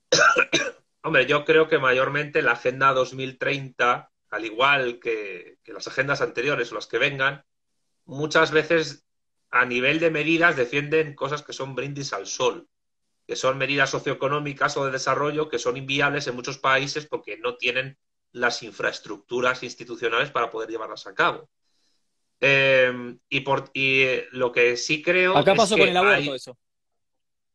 Sí, pero también pasa pues, por ejemplo, Se aprobó, pero no hay con qué soportarlo la infraestructura. Pero también eso pasa, pues, pues yo qué sé, con sugerencias sobre sistemas de cultivo, reformas administrativas, del funcionariado, de la burocracia. Hay países del África subsahariana donde eso no se puede hacer. Simplemente el tema es que yo creo que hay muchas ONGs y fundaciones, eh, supuestamente sin ánimo de lucro, que ven en la Agenda 2030 una oportunidad de negocio, evidentemente. Luego, a mí el término nuevo orden mundial no me gusta mucho porque me suena muy conspiranoico, igual que lo de globalismo, ¿no? Claro. Yo entiendo que, la gente que defiende el término globalismo es para, para defender una suerte de conspiración progresista que pretende destruir los estados para construir una suerte de oligarquía cosmopolita. Puede que haya algo de parte de razón en eso, pero claro, en los poderes mundiales y la dialéctica de clases, estados y de imperios siempre hay poderes que se oponen a eso. Ahí está China, ahí está Rusia, por eso quieren que caigan, etcétera. O sea, yo lo que pienso, y lo he estado hablando con, mi pareja, con Alicia estos días, bastante. Por ejemplo, el, tan mentado George Soros, ¿no? Está muy de moda. Eh, Soros, sí, es un hombre influyente, es un hombre peligroso en muchos sentidos. Seguramente haya gente mucho más poderosa y menos conocida que él detrás, pero me lo decía Alicia, eh, ¿cuál es la institución que más dinero dona a la Open Society? Soros. ¿Sabes? No, no, no, no, no. Soros es el, presidente de la fundación. Ah. Pero ¿cuál es la institución ah, política? la, claro, la institución que más dona. Ahí va. Que, más, que más capital dona. El Partido Demócrata. Mira. O sea, yo creo, eh, y lo estábamos hablando Alicia y yo estos días, es que yo creo que la gente que critica a Soros puede que acierte muchas cosas, pero no está atinando bien el tiro. Eh, Soros es simplemente un jornalero, un fontanero, un funcionario a tiempo completo de la agenda política nacional e internacional que tiene el Partido Demócrata de los Estados Unidos de América. Partido que además es el que más está promoviendo el enfrentamiento con Rusia en la OTAN. Y que además es un partido que utiliza a otros partidos políticos liberales y progresistas de otros países como filiales orgánicas de sus planes y programas imperialistas. Y que al mismo tiempo es un partido que tiene controlado a la mitad del Partido Republicano y que se opone a cualquier tipo de opción soberanista que el Partido Republicano pueda tener. Por ejemplo, la, que representaba Donald Trump, el cual a mucha gente no le gustará, pero mm, porque era histriónico, era tal, pero que, de verdad la gente analice sus discursos políticos. Decía cosas de, pura realpolitik, pero claro, chocaba con los planes del Partido Demócrata. Eh, Soros es un peón de la estrategia, peón poderoso, pero un peón de la estrategia política a largo plazo que el y en la Agenda 2030 entra aquí, que tiene el Partido Demócrata para poder construir un mundo, vamos a decirlo de esta manera, si te parece, a su imagen y semejanza. Lo está haciendo en el ámbito académico la universidad, logrando que ciencias sociales y humanidades sea su agenda la que prime, incluso en publicaciones. lo hace financiando el feminismo, lo hace financiando el ambientalismo y el ecologismo, lo hace financiando eh, estudios de coloniales, posmodernos, etcétera, incluso financiando el indigenismo y el indianismo, pero también con una retórica intervencionista geopolítica muy fuerte que recupera lo peor de la Primera Guerra Fría contra Rusia y contra, y contra China. Claro, a China le beneficia más que esté Biden a que esté Trump, porque Trump atacaba directamente a China. Pero Santi, acá vos sabes que Mirá, de todo lo que dijiste, comparto casi todo, pero hay dos o tres cosas que me hacen un poco de ruido. Porque acá caemos en esta discusión muy, muy Foucaultiana, que es la siguiente, si me permitís la pregunta. Que, una, que el poder capitalice una demanda social es una cosa, y otra cosa es la dignidad, justicia o ética de la demanda en sí. Es decir, podría pasar que todo el poder del mundo, el más tirano y el más oscuro, esté financiando el indigenismo, el ecologismo y el feminismo, y que aún así esos movimientos en sí mismos tengan una dignidad que lamentablemente está siendo funcional o utilizada por otro poder. Yo creo que si no hacemos esa separación, me parece a mí, terminamos cayendo siempre en esta idea de que el capitalismo y el poder absorbe todas las luchas sociales y que en última instancia todas las luchas sociales son funcionales al poder, porque mira, Soro está financiando el feminismo. No, una cosa es que Soro financie el feminismo y otra cosa es la dignidad del feminismo. Digo, lo estoy diciendo en términos heurísticos, no ideológicos, o sea, separando la, cuestión, nada más. ¿eh? Entiendo el término de tu crítica, eh, eh, pero a eso respondo de, estas dos maneras. En primer lugar, no es que el, capital o el capitalismo en sentido político absorba todas las demandas sociales es que cualquier demanda social eh, o política o sociológica que pueda existir, en tanto que se pueda convertir también en elemento de consumo, en bien a consumir a través de los mercados, pues ya están los productos y los bienes y servicios de tipo ecologista, feminista, incluso indigenista que existen, el rollo este de la aldea global, etcétera, no es que el capital por su perversidad mm, asimile esos movimientos y que los financie porque sea malvado. Es que mm, cualquier actividad sociocultural eh, que se relacione incluso con la propia naturaleza a la hora de producir la realidad, por el mero hecho de desarrollarse en la estructura económica moderna, que es el capitalismo, y esto lo explica Martínez Marzoa en la filosofía del capital muy bien, eh, puede ser absorbida por el capital porque en acto y en potencia esas actividades son susceptibles de convertirse en mercancías siguiendo a Marx, la unidad básica, nuclear, celular, si quieres, de la estructura económica capitalista es la mercancía. Sí, sí. El problema es que en el indigenismo, en el feminismo y el ecologismo, pero cuidado, que esto también ocurre con otras ideologías antiecologistas, antifeministas, porque el antifeminismo también da a mucha gente de comer. Hay gente que se está forrando de dinero en YouTube por ser antifeminista. No, sí, claro. es un y además es un antifeminismo muy ramplón, muy vulgar, muy, muy zafio, muy, muy desordenado y muy burdo, muy poco elaborado. Muy es, como, es como este youtuber tan consumido que dice la ideología de género es anticientífica. Y esa es la crítica. cosa mm, totalmente... Ya, pero para explicar, para poder defender esa idea, tienes primero que definir qué es una ciencia. Exacto, por eso digo, me parece una crítica eh, eh, ramplona. El problema es que hay mucha gente que tiene que no le gusta definir los conceptos. Y te lo dice un cristiano, además, ¿eh? como si el cristianismo fuera científico. A ver, el tema es que el tema es que a mucha gente le, le, molesta definir conceptos porque si define los conceptos se les cae le descoyunta su discurso. Claro. Esto vale esto vale para las feministas y para los antifeministas. Es decir, que, yo te digo que, hay antifeministas que son que dan verdadero asco, ¿vale? Eh, pero a lo que voy, toda actividad que se desarrolle dentro de la estructura económica moderna, capitalista, es en acto de impotencia susceptible de convertirse en mercancía. Sí. Y esto no es una cuestión de maldad o perversidad, esto es una cuestión, digamos, estructural, estructural. ontológica del propio orden capitalista. Totalmente. Por eso hay movimientos, tanto de progresistas como conservadores, que tienen más capacidad de desabsorción por ello. Otros, por ejemplo, el comunismo, no tanto aunque haya sido derrotado. Por eso, en la Primera Guerra Fría, la Unión Soviética fue el enemigo, ya ocurría desde, 1922 y ahora lo es China. Eh, eh, por, qué? Porque el comunismo ha sido la única ideología política, desde el marxismo, que ha puesto en peligro y en cuestión crítica esa estructura ontológica moderna que supone el capitalismo y el que cualquier actividad humana en acto o en potencia pueda ser susceptible de convertirse en mercancía. ¿Y cómo respondes en ese sentido cuando te dicen que Rusia y China terminaron siendo capitalistas caras hacia, hacia adentro y comunistas caras hacia afuera? ¿Cómo, ¿Cómo te vinculas con esa crítica? Mm, es muy sencillo. En primer lugar, diciendo que el modo de producción comunista es un modo de producción al cual todavía no se ha llegado y que ah, ni siquiera sabemos si vamos a llegar. El verdadero, comunismo nunca existió. No, no, no, no, no, ni el verdadero ni el falso.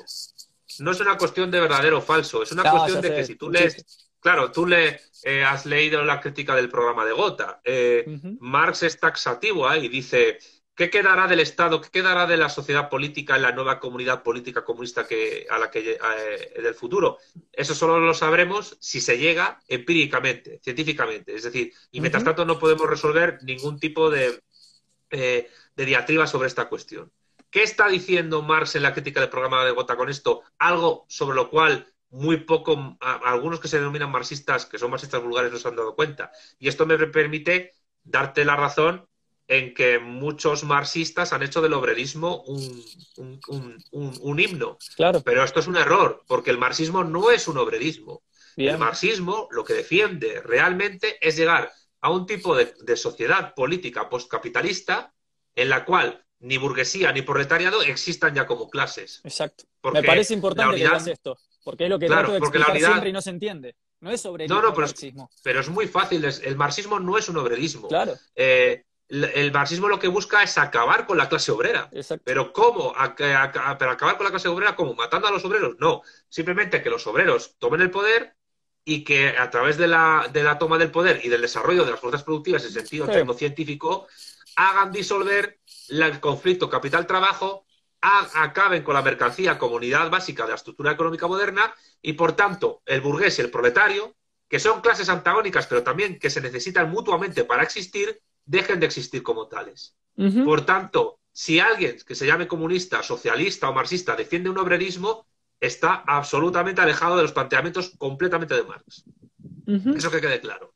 Y, te iba a decir otra cosa, pero es que ya no me acuerdo qué era. Eh, no, pero perdón, perdón, pues, acá como última, no te molesto más porque te estoy, pero así, pero eh, como que estoy muy entusiasmado con la charla. que yo me lo estoy pasando muy bien, ¿eh? Yo estoy disfrutando mucho. Gracias, igualmente. ¿Cómo te vinculás ahí con críticas como la que hace Walter Benjamin o, Jacques Rancière diciendo que el marxismo es escatología cristiana? Es una escatología, a fin de cuentas. Es una, un esperar, anhelar un Estado postcapitalista posible que algún día por sí mismo, digamos, Rancière dice, bueno, pero eso es cristianismo al revés. Y, Benjamin dice que eso es marxismo vulgar, justamente. Pues en primer lugar, en primer lugar el marxismo no es un teleologicismo. Hay, eh, si hay marxistas que han pensado eso, muchas veces han sido gente que vive en un error o gente que ha sido inducida a pensarlo porque, evidentemente, si un movimiento político se construye y te promete un futuro mejor, si te lo vende como inevitable, es más fácil que tú te unas a él. Exacto. Eso en el siglo XIX y XX ha ocurrido con todos los movimientos. Es decir, el Reich de los mil años del nazismo también lo hacía. Y esto no significa que esté comparando marxismo con nazismo. Es que también lo hacen los movimientos religiosos. Eh, claro, esto lo digo para los capitalistas que hacen vídeos sobre mí en TikTok. Eh, pero, pero, esto es importante entenderlo. Eh, el marxismo no es una escatología cristiana, en tanto que no es un teleologicismo.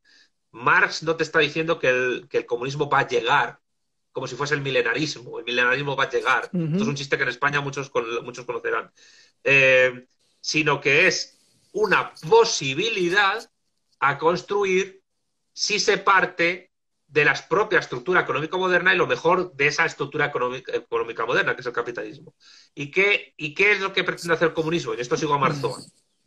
Pretende superar y cancelar la modernidad salvándola de su posible derivación hacia la barbarie. Rosa Luxemburgo, socialismo barbarie.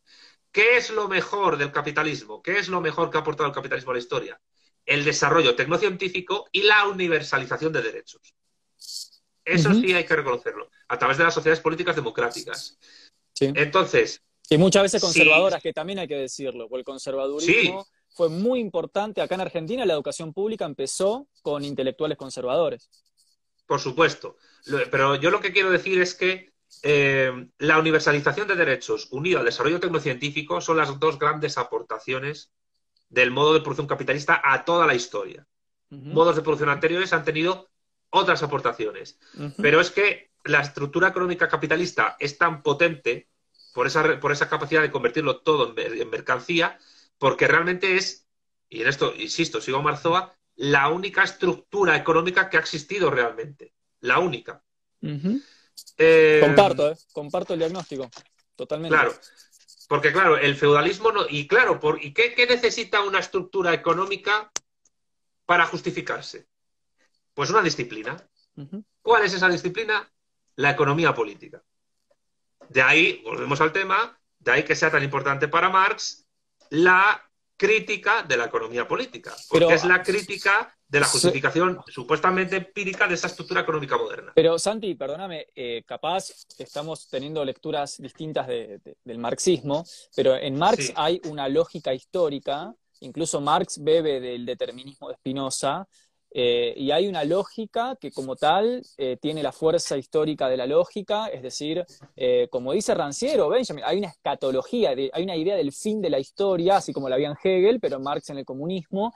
Entonces, a mí me parece que, no sé si hay un telos, ahí te estoy con vos, pero sí me parece que hay una escatología y en ese sentido un cierto componente religioso, ¿no? De hecho, de hecho Benjamin tiene un texto que se llama Capitalismo como religión, donde se observa esta componente eh, teológica que después se seculariza en nuestra modernidad, pero que ya estaba en germen en el marxismo. Sí, yo a eso te respondería con dos cosas. En primer lugar, em, en la, eh, muchas, muchas veces se, se tiene esa visión del marxismo partiendo del famoso prólogo a la contribución a la crítica de la economía política de Marx. Pero claro, en ese prólogo, eh, Marx afirma que mm, el comunismo supondría la, el comienzo de la historia, mientras que lo que vivimos antes es la prehistoria de esa, la prehistoria de la humanidad, por decirlo de alguna manera. Podrá criticarse esa, esa acepción de Marx, pero en ese sentido Marx no señala el comunismo como el fin de la historia, sino como el comienzo. Eh, insisto, se podrá criticar o no lo que entiende en ese sentido, pero en otro sentido, y a lo mejor esto que te digo puede resultar novedoso y polémico. Eh, yo niego que sea una teleología al marxismo. Sí afirmo que existe un determinismo causal en los, fenómenos históricos, eh, de los cuales muchas veces no podemos desprendernos. Por eso es tan importante destruir los mitos geopolíticos, geoculturales, e eh, que, configuran pues los Latinoamérica, Europa, Oriente, Occidente, etcétera.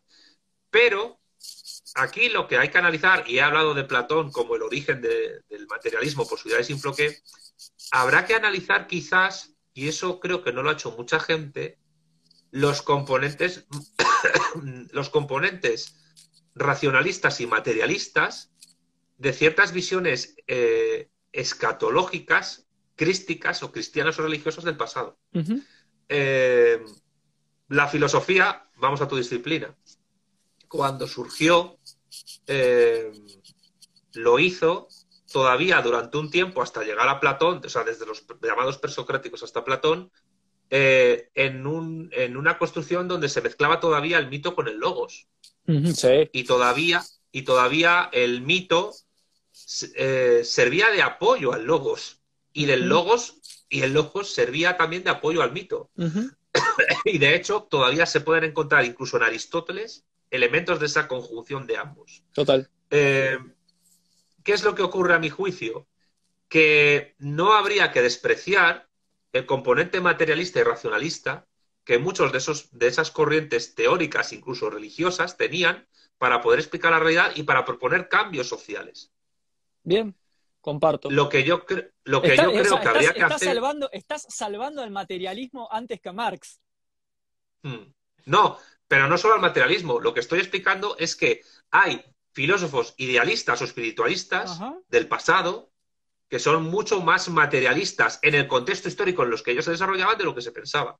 Incluso Sí, te diría que Santo Tomás de Aquino eh, tenía muy importantes componentes materialistas en su Sí. construcción doct- do- doctrinal. Esto o te lo sugiero a ti, incluso como campo de investigación. Investigar la racionalidad materialista y transformadora de algunas corrientes filosóficas y políticas del pasado previas a la construcción formal del materialismo como corriente filosófica. Como corriente filosófica. Y, y creo que ahí lo que se podría hacer es, en vez de despreciar el marxismo por supuesta escatología cristiana, que a mi juicio no lo es, es poder ver en la escatología cristiana antigua, que, que ya eran marxistas. no, no que eran marxistas, sino que tenían componentes analíticos muy Sí, potentes, muy útiles en su tiempo, Ajá. para poder actuar en la realidad. Acá en Argentina, creo- acá dicen en Argentina que eh, veamos cuánto tenía de peronista Platón. decía-. Hombre, pues, pues, pues, pues sí. Eh, pues sí, no, no quiero decir que Platón. Hombre, también tenía muchos elementos comunistas la República de Platón. Sí, sí, claro. Eh, Comunitaristas. Claro. Eh, eso se puede discutir, pero la cuestión es que para mí La República es un libro básicamente eh, comunista. De hecho, para mí Platón es el padre de la dialéctica. Y la dialéctica de Platón en Marx está muy presente, tanto como la de Hegel, entremezcladas. El sofista es una obra maestra de la dialéctica.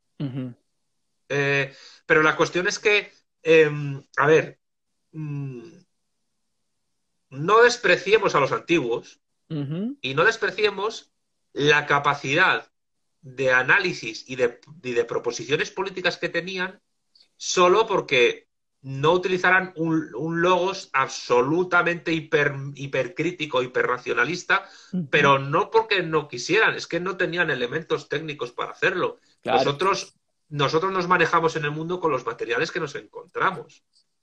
Y los Total. materiales que nos encontramos son totalmente, en gran medida, ajenos a nuestra voluntad. Tú y yo estamos hablando ahora gracias a unas tecnologías que no, sabe, que no hemos producido nosotros. Pero si no fuera por estas tecnologías, ahora no habría 323 personas escuchándonos. Entonces somos hijos de nuestro tiempo de las limitaciones tecnocientíficas y culturales que tenemos. La pregunta Los que quizás vengan, es si nosotros ¿Eh? manejamos estas tecnologías o las tecnologías a la forma de la segunda naturaleza de Lukács terminan absorbiendo al ser humano, ¿no? Si van a cobrar esa supuesta autonomía. eh, ese es un debate para pensar el poshumanismo incluso. bueno, yo creo que hay una, hay una correlación mutua. Es decir, eh, estas tecnologías modifican nuestro comportamiento como nosotros modificamos estas tecnologías y las usamos para una determinada manera. Pero igual que hacían los primeros homínidos con los palos que se encontraban para cazar. Ahí va. O sea, vamos al cine. ¿Has visto 2001, la de Kubrick? La he dado en un Pues curso la- de filosofía y cine. Pues mira, eh, la escena en la que el, el Australopithecus lanza el hueso y el hueso se convierte en una estación espacial, te prueba eso. La, racionalidad con la que esos homínidos actúan para quedarse con la charca, que incluso requiere violencia, ha estado presente que existen las estaciones espaciales. Por eso, la racionalidad operatoria humana eh, es prácticamente la misma desde el comienzo de la especie y lo único que ha variado son las técnicas, las tecnologías y las ciencias que hemos construido para poder relacionarnos con nuestro entorno. pero mm, bueno, eh, por eso estamos donde estamos y, bueno, veremos a dónde nos llevan los próximos años. Y por eso nos seguimos matando como monos con palos, básicamente. Bueno, pero porque los monos con palos son fundamentales para entender a los estados con, con bombas atómicas. Claro. Lo que no significa, lo que no significa afirmar que las sociedades de monos son políticas. No lo son. No, no. No tienen leyes, no tienen ciencia, no, claro, pero no tienen derechos, no tienen obligaciones. No, es que yo tuve una discusión con Juan Ramón Rayo por Twitter por eso. O sea, él estaba convencido que las sociedades de, de homínidos son sociedades políticas. Yo decía que no, que son sociedades eh, prepolíticas, ni siquiera son sociedades humanas. Pero que reducir la política a animalidad, ¿a dónde te acerca? Al darwinismo social. Entonces, mucho cuidado con eso también. Está bueno, me parece un punto valioso.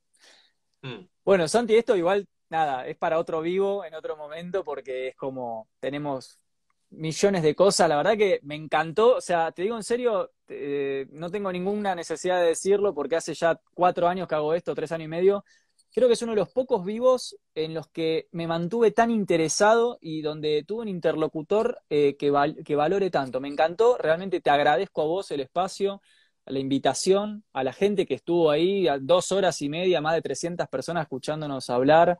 Eh, brillante tu nivel y me, has dejado ahí regulando con varias cosas que para mí es como, wow, estuvo, bueno, me gustó.